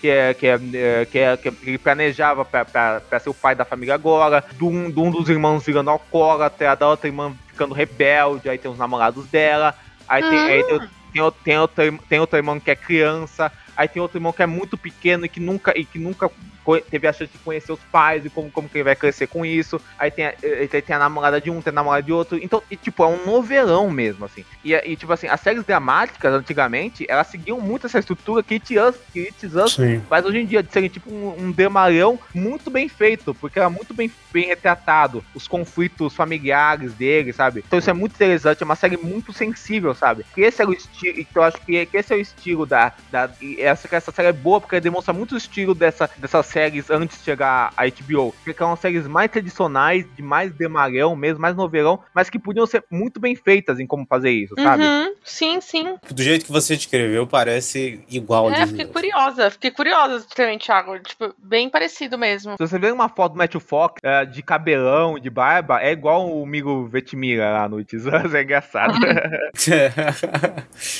É, é, eu não sabia que o Matt Fox ele tinha feito essa série, não. Gosto muito dele. Pena que deu uma sumida. Pena que ele. Ele aprendeu a chorar nessa série. Chorava que nem um desgraçado. Pô, mas ele chorando em Lost é lindo demais. Aqui também. Ai, ai, Lost. Tá chegando, hein, Tá ouvinte? chegando, hein? Em Tá breve. chegando, ouvinte. Vem aí. Em breve, em breve.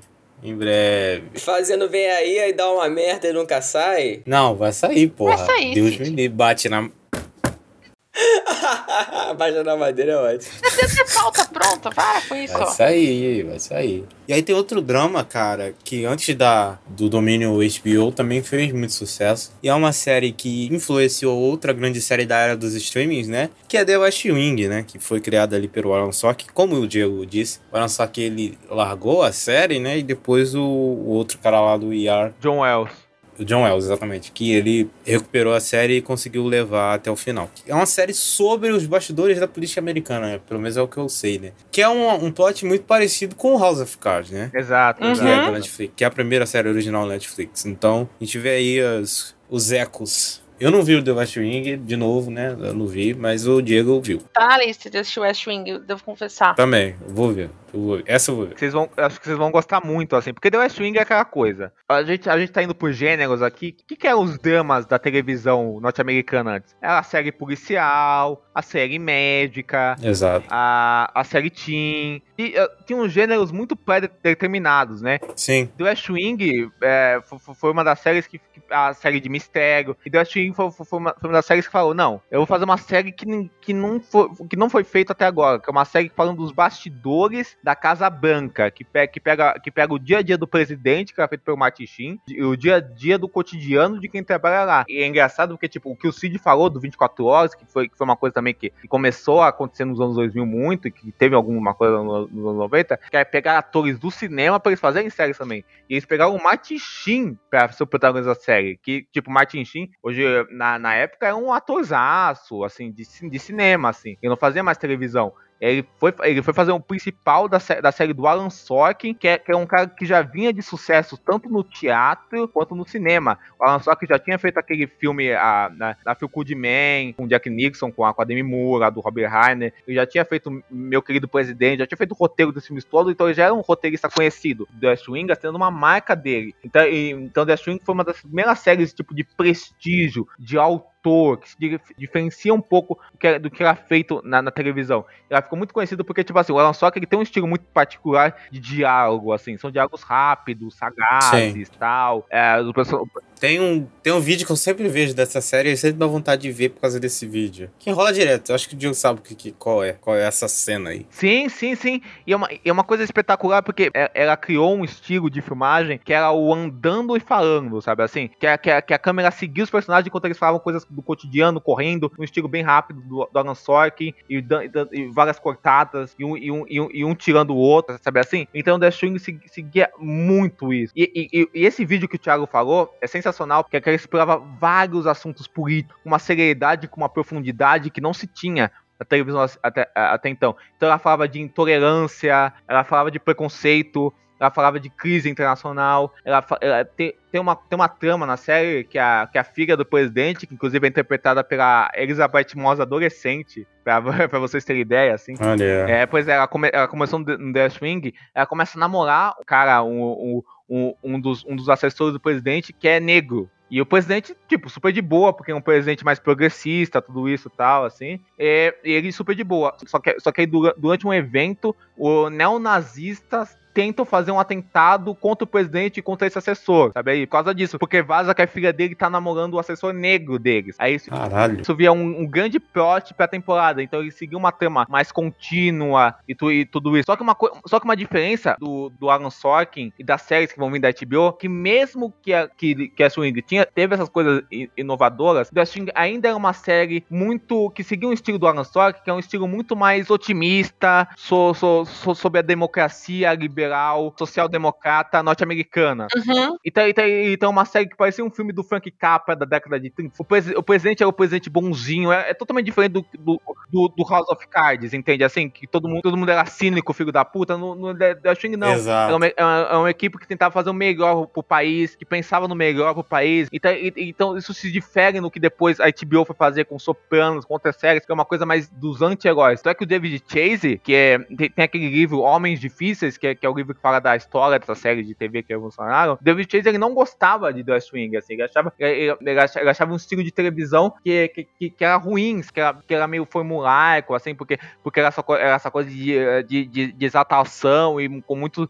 com, com a escrita, e ele achava a escrita do Alan Sorkin uma coisa meio real, sabe? Ele achava o, o, te, o, o- os personagens meio reais, aque- aqueles Estados Unidos. Então, então teve isso. Mas por, outro, mas por outro lado, foi uma série muito inovadora por, por essa questão de ambição, por essa questão de tom, por essa questão do Alan Sorkin apresentar uma estética dele. E depois, lógico, ele brigou com a NBC, saiu, foi fazer outras coisas e tal, mas aí o John Wells deu o segmento à série. Louco, eu ainda vou ver essa série. Não vou ver. Tô devendo, eu só não vi porque tem sete temporadas. Aí já complica a situação. Mas é um dia sério. Também tá na lista, tá na lista.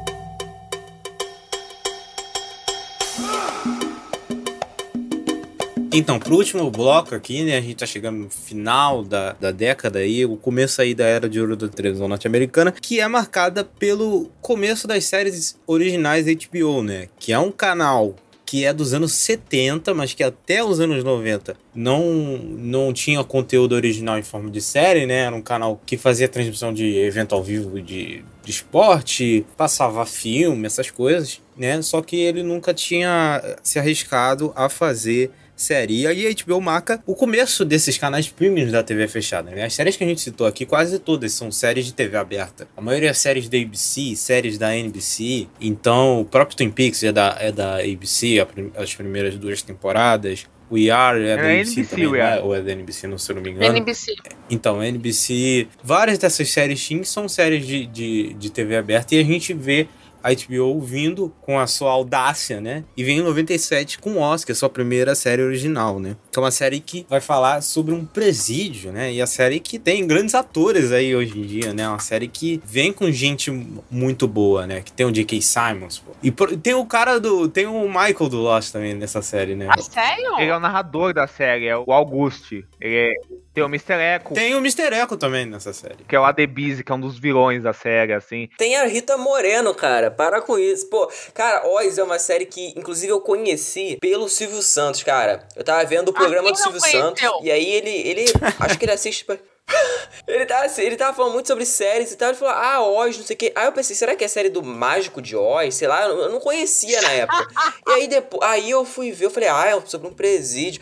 Legal e tal. Aí depois que eu vi, eu não vi a série completa. Inclusive, eu não sei se rolaria um programa no futuro, mas é uma série que eu adoraria ver completa, assim. Porque parece ser muito interessante e a temática é uma, uma parada que eu não vi tantas séries desse estilo, assim.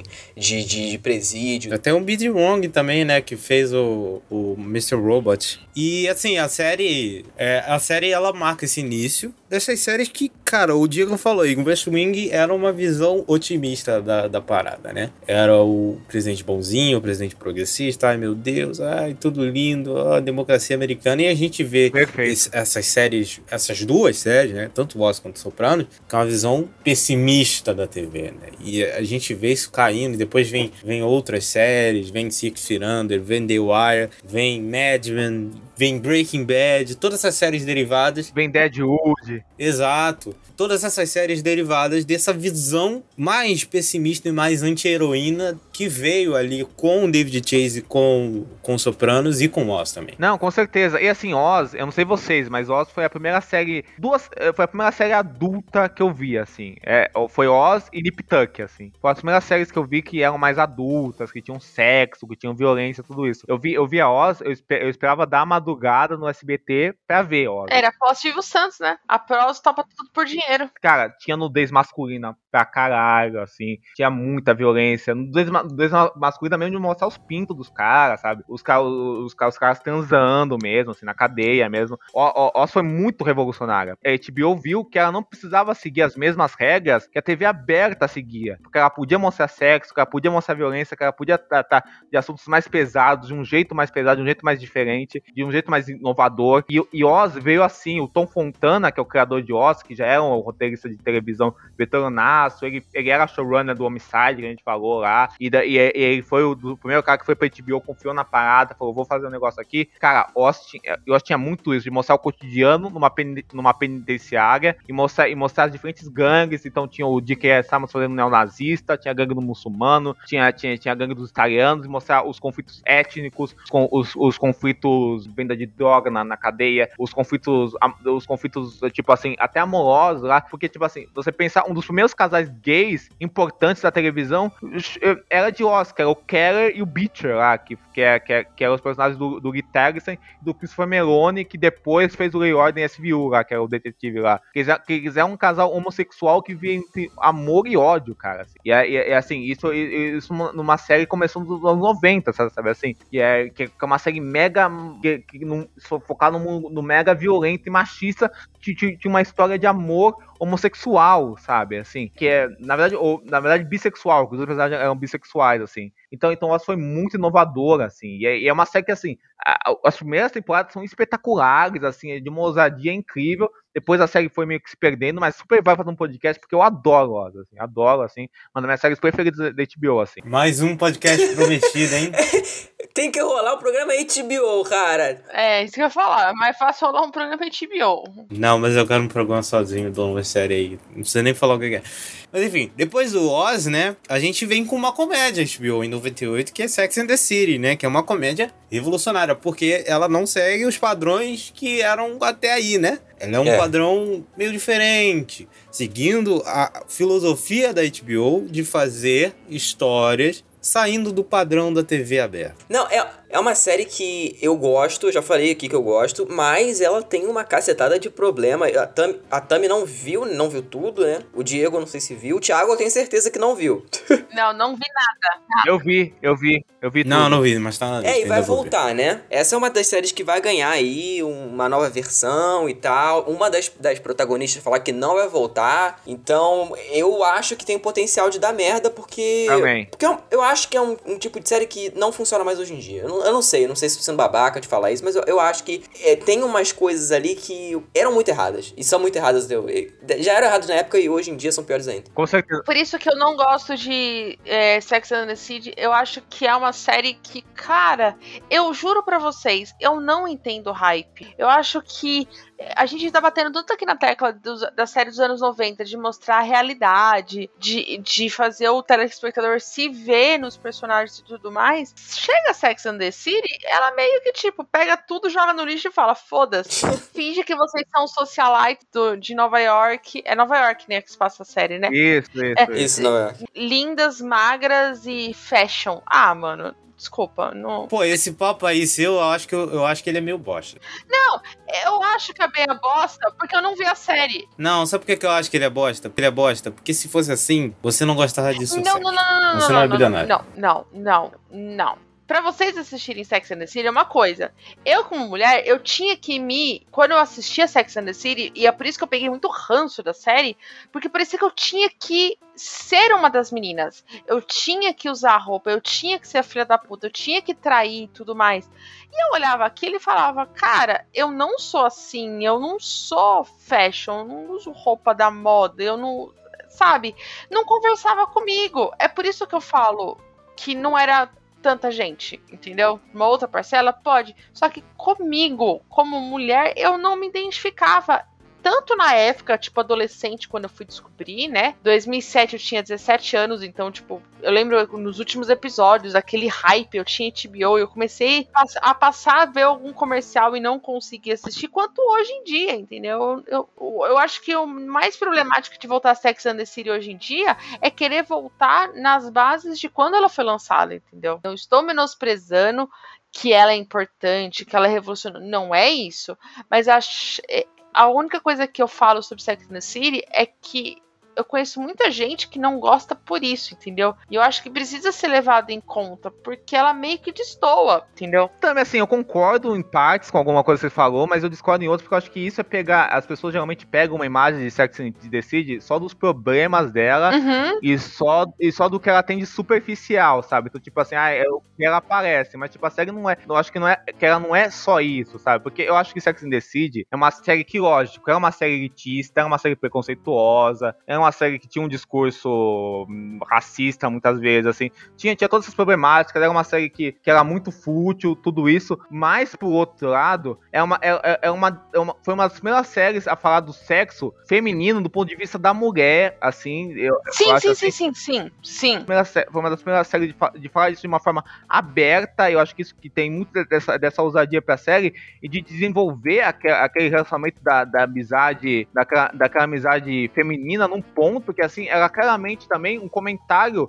Essa, a série estava comentando sobre aquela sociedade também, também ao mesmo tempo que ela reforçava algumas problemáticas daquela sociedade e romantizava aquilo, ela também comentava e criticava aquele modo de vida, eu acho, ao Uhum. meu ver, assim. Então eu acho que essa futilidade da série, ela, me- ela meio que assumida e que fazia muito sentido e que é, que é um documento histórico tão, muito interessante de ser visto da, daquele tempo, sabe? E é- eu, eu acho que, que isso é muito engra- engraçado, como dentro daqueles estereótipos, é, a série conseguia desenvolver aquelas personagens e como, como aquelas atrizes é, fa- faziam aquelas personagens. Tanto- tanto é- tanto que the City, desde os anos 90 até hoje, re- rende artigos mil de pessoas defendendo a série como, uma série feminista, pessoas detonando a série como uma série que era antifeminista, uma série fútil, idiota, e pessoas, pessoas falando, não, é uma, série, é uma série inteligente, que tem seu espaço, tudo isso. Então eu acho que é uma série que tem um- uma, uma, uma coisa muito única de leitura de tempo, assim. Concordo, isso sim, concordo. E, por exemplo, lógico, assim, lógico que a série,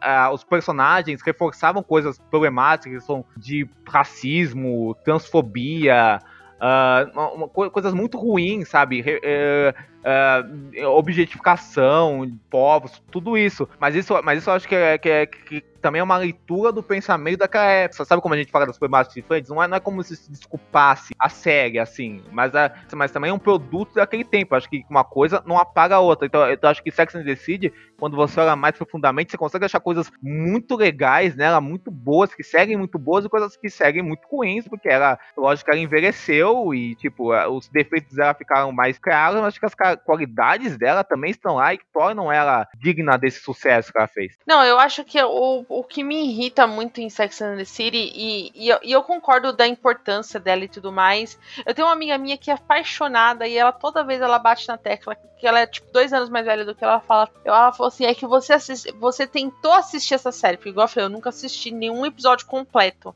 Você tentou assistir essa série numa época errada. Talvez se você tivesse assistido com a cabeça que você tem hoje, você amaria a série e tudo mais. Eu acho que sim, cara. Provavelmente, quem sabe um dia. Não, não, não nego. Eu acho, acho que, Não- eu acho que the City tem que ser vista com um senso crítico, sabe? Das pessoas entendendo É. aquilo que, que aquele modo de vida é um modo, ah, como que se fala, alienante, mas, mas, mas, Uhum. mas, mas vendo aquilo como, como retrato daquele tempo alienante, sabe? Isso que eu acho bacana da série. Mas eu acho que, nesse ponto, Diego, eu acho que muitas mulheres foram. Como se diz? A palavra, meu Deus, ela fugiu. Reduzidas, desculpa. Elas foram reduzidas a ser assim. Se você não fosse que nem a Samantha, você, tipo, não era legal, você não era. Ah, sim, com certeza, com certeza. Então, isso talvez o que me irrita um pouco. E eu acho que Sex and the City pega no, pra mim. Igual eu falei, não discordo que ela é uma série importante, ela funcionou muito, mas eu gostaria de deixar a minha visão tipo, como mulher Não, de perfeita a sua visão. não, per- não pertencer a esse mundo, entendeu? Eu nunca pertenci, então pra mim era muito era muito estranho ver aquilo, sabe? Não, mas perfeito isso, toda vez que eu faço alguma referência, eu tentei assistir o filme e eu nunca consegui. Não, mas os filmes são terríveis, cara. Nos filmes não veja, assim. São horríveis os filmes, assim. Fique longe deles. O legal é a série. A série é boa, assim. São os mesmos autores dos filmes? Não, não, não. Só é o mesmo, é o, é o mesmo roteirista, só que, é uma bosta, assim, inacreditável. assim. É horrível. Pior que o filme eu assisti inteiro e eu achei uma merda. É igual, é igual o filme de Entourage lá, que é uma bomba. também. Exato, exatamente, exatamente. A série é boa, o fi- o filme é ruim. É exatamente isso, Cid. É, é um lixo, assim, inacreditável, assim. Porque, porque tipo assim, se Sex and the City era uma série que era, que era, que tinha uma sensibilidade dos personagens com tudo isso. O filme é só uma galhofa, assim, inacreditável, ruim, assim. pe- Pega, to, pega, pega todo o lado problemático da série, é só aquilo, sem as coisas boas que a série tem, sabe? Então, os filmes eu detesto. Pois é. E aí, em 99 tem Sopranos, né? A série do David Chase que revolucionou a história da televisão, apresentando a nós um, o primeiro grande anti-herói da TV, né? Se existe o Walter White, se existe. Como é que é o nome do cara do Madman que eu esqueci? Putz, Qual cara? o protagonista do Madman, esqueci. Ah, Don Draper. Don Draper, exatamente. Se existe Don Draper, né? É porque teve Tony Soprano, né? Exato. Tony Soprano foi o pai desses todos. E aí a gente vê ali, o, como eu disse, o começo dessa visão pessimista sobre a televisão, sobre a sociedade americana. E aí eu já vi duas temporadas de Sopranos, Foda. ouvinte. Eu não terminei ainda. Ainda vou terminar para um programa futuro que vai correr dessa trilogia, né? Mais um que a gente tá prometendo. Não, não, não um programa só de Sopranos, né? Mas o programa séries dos anos 2000, eu vou ter que terminar Sopranos Sim, pra ver, sim, né? Porque sim, sim. Sopranos começa em 99, mas termina em 2007, né? Sim. Sua influência, a influência dela é toda nos anos Total, 2000. total, né? total. Todas essas séries citadas são dos anos 2000, então Sem dúvida. eu vou terminar. E nessas duas temporadas que eu vi, eu vejo claramente o tamanho da importância dessa série. O tamanho do eco que ela faz, o tamanho de Tony Soprano e seus e seus coadjuvantes, né? A esposa do Tony é muito relacionável com outras esposas de, de, de anti-heróis da TV, a filhos, filhos, a família, os amigos, tudo é muito relacionável, sabe? É muito, é muito bom, cara, muito bom. Não, cara, assim, Sopranos, pra vocês terem ideia, assim, Sopranos é. Existe a televisão até Sopranos, existe a televisão Exato. depois Sopranos. É isso. Pré-soprano, pós-soprano, exatamente. Porque, porque Sopranos é o seguinte, o David Chase, ele era um roteirista, o David Chase qualquer era deles, ele, ele era músico na juventude, depois ele fez faculdade de cinema, tudo isso, e o sonho dele era ser cineasta. E assim, só, só, só, só que ele acabou trabalhando na televisão, então ele acabou virando diretor, roteirista de várias séries, fez telefilme, tudo isso. E ele, e ele é um cara insatisfeito, assim, porque ele não gostava de- do modelo tradicional de televisão que a gente tá falando, ele achava ruim, medíocre, né? não era um negócio que, que ele curtia. E o sonho dele era fazer um filme. E ele, pessoalmente, tinha questões muito, muito, muito dele mesmo, assim, ele, ele tinha ele tinha uma depressão crônica e ele tinha ataques de ansiedades há muitos anos, assim.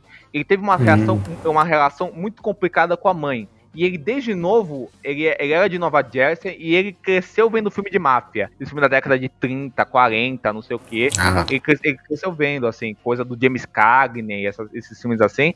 Ele, ele cresceu vendo. E aí, cara, sonho- ele, queria fazer, ele queria fazer um filme que unisse as duas coisas. Ele queria fazer um filme de um mafioso indo pra terapia pra falar dos problemas da mãe dele. Ele queria, ele queria- ele- a base que ele queria fazer era isso. Ele queria fazer um filme sobre isso. E aí ele já tinha uma carreira estabelecida na, primeira, na televisão. Ele, cons- cons- ele construiu esse roteiro de um filme. Só que o agente dele o convenceu ele a adaptar esse roteiro de, de um filme pra um piloto de série. Ele aí, aí, assim- aí, aí, aí ele assim falou, cara, não sei, não sei. Mas tudo bem, vou, vou adaptar tal, assim. Só, só, que, tipo, só que ele fez o seguinte, cara, eu vou fazer o que eu quero nesse piloto, então vai ter sexo, vai ter violência, vai ter, vai ter, vai ter o que for, assim, vai ter, vai ter umas aspirações, vai ter cena de sonho, vai ter, vai ter, vai ter, vai ter uns diálogos que não se tinham na, na televisão, de diálogos mega profundos sobre a existência humana na, na sala de, da psicóloga e tudo, e tudo isso. Vai ter tudo isso nesse, nesse piloto e a gente vê o que a gente faz. E, e- e ele decidiu fazer isso tal. E várias metáforas com animais, dos patos, do que, que eles significam, tudo isso tinha, tinha no piloto já.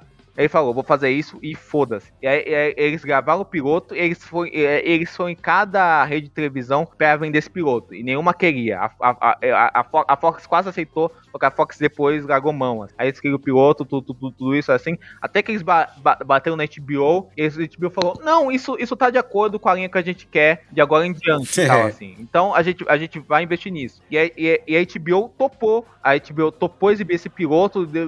Até, até pensou em falar: Cara, faz um, faz um filme pra televisão, alguma coisa assim. Não sei se vai dar certo como série. Não, mas a HBO garantiu. Cara, vai funcionar, vai funcionar. E aí, aí Sopranos foi no ar. Sopranos era muito diferente de tudo que já tinha feito. Porque Sopranos não não era uma série sobre a máfia. A máfia era o pano de fundo, é uma série sobre a existência humana e o vazio da existência humana que aqueles personagens têm, sabe?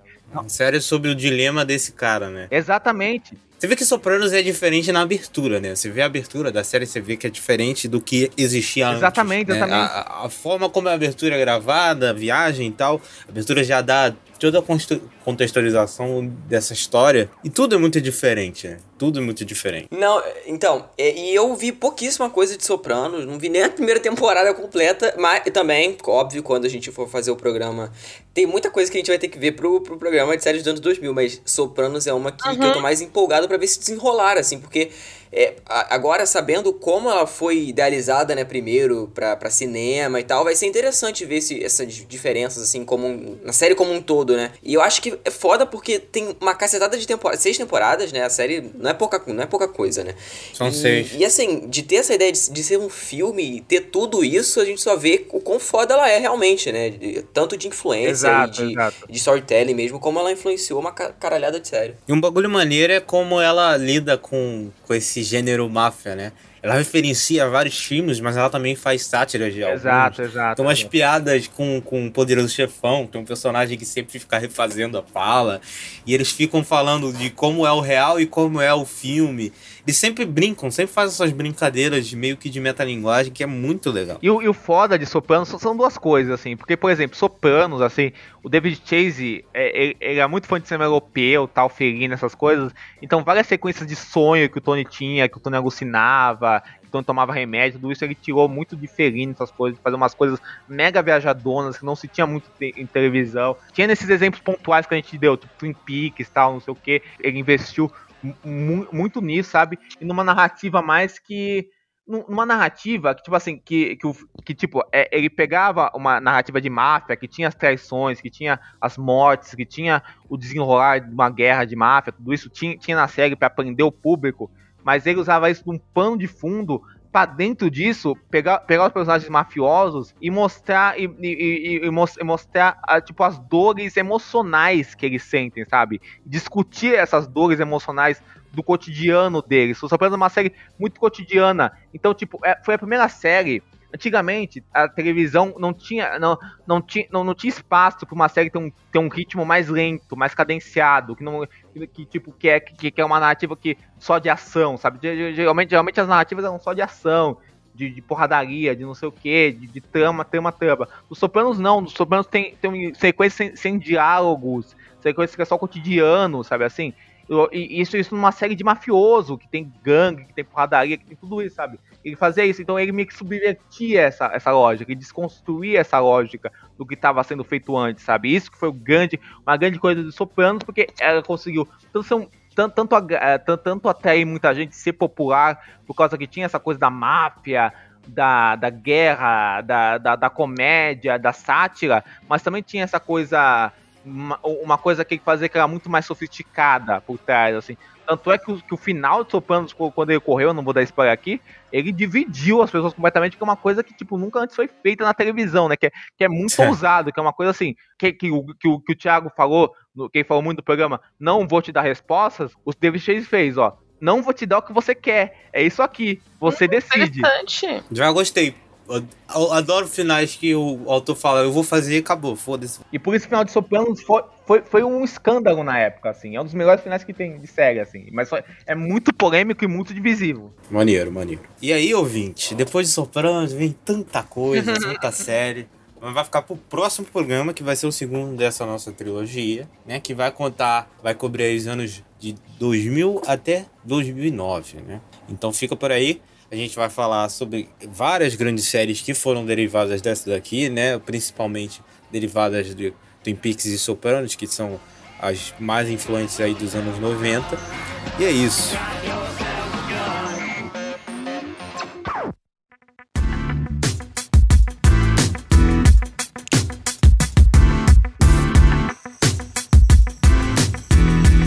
Grande esse, hein?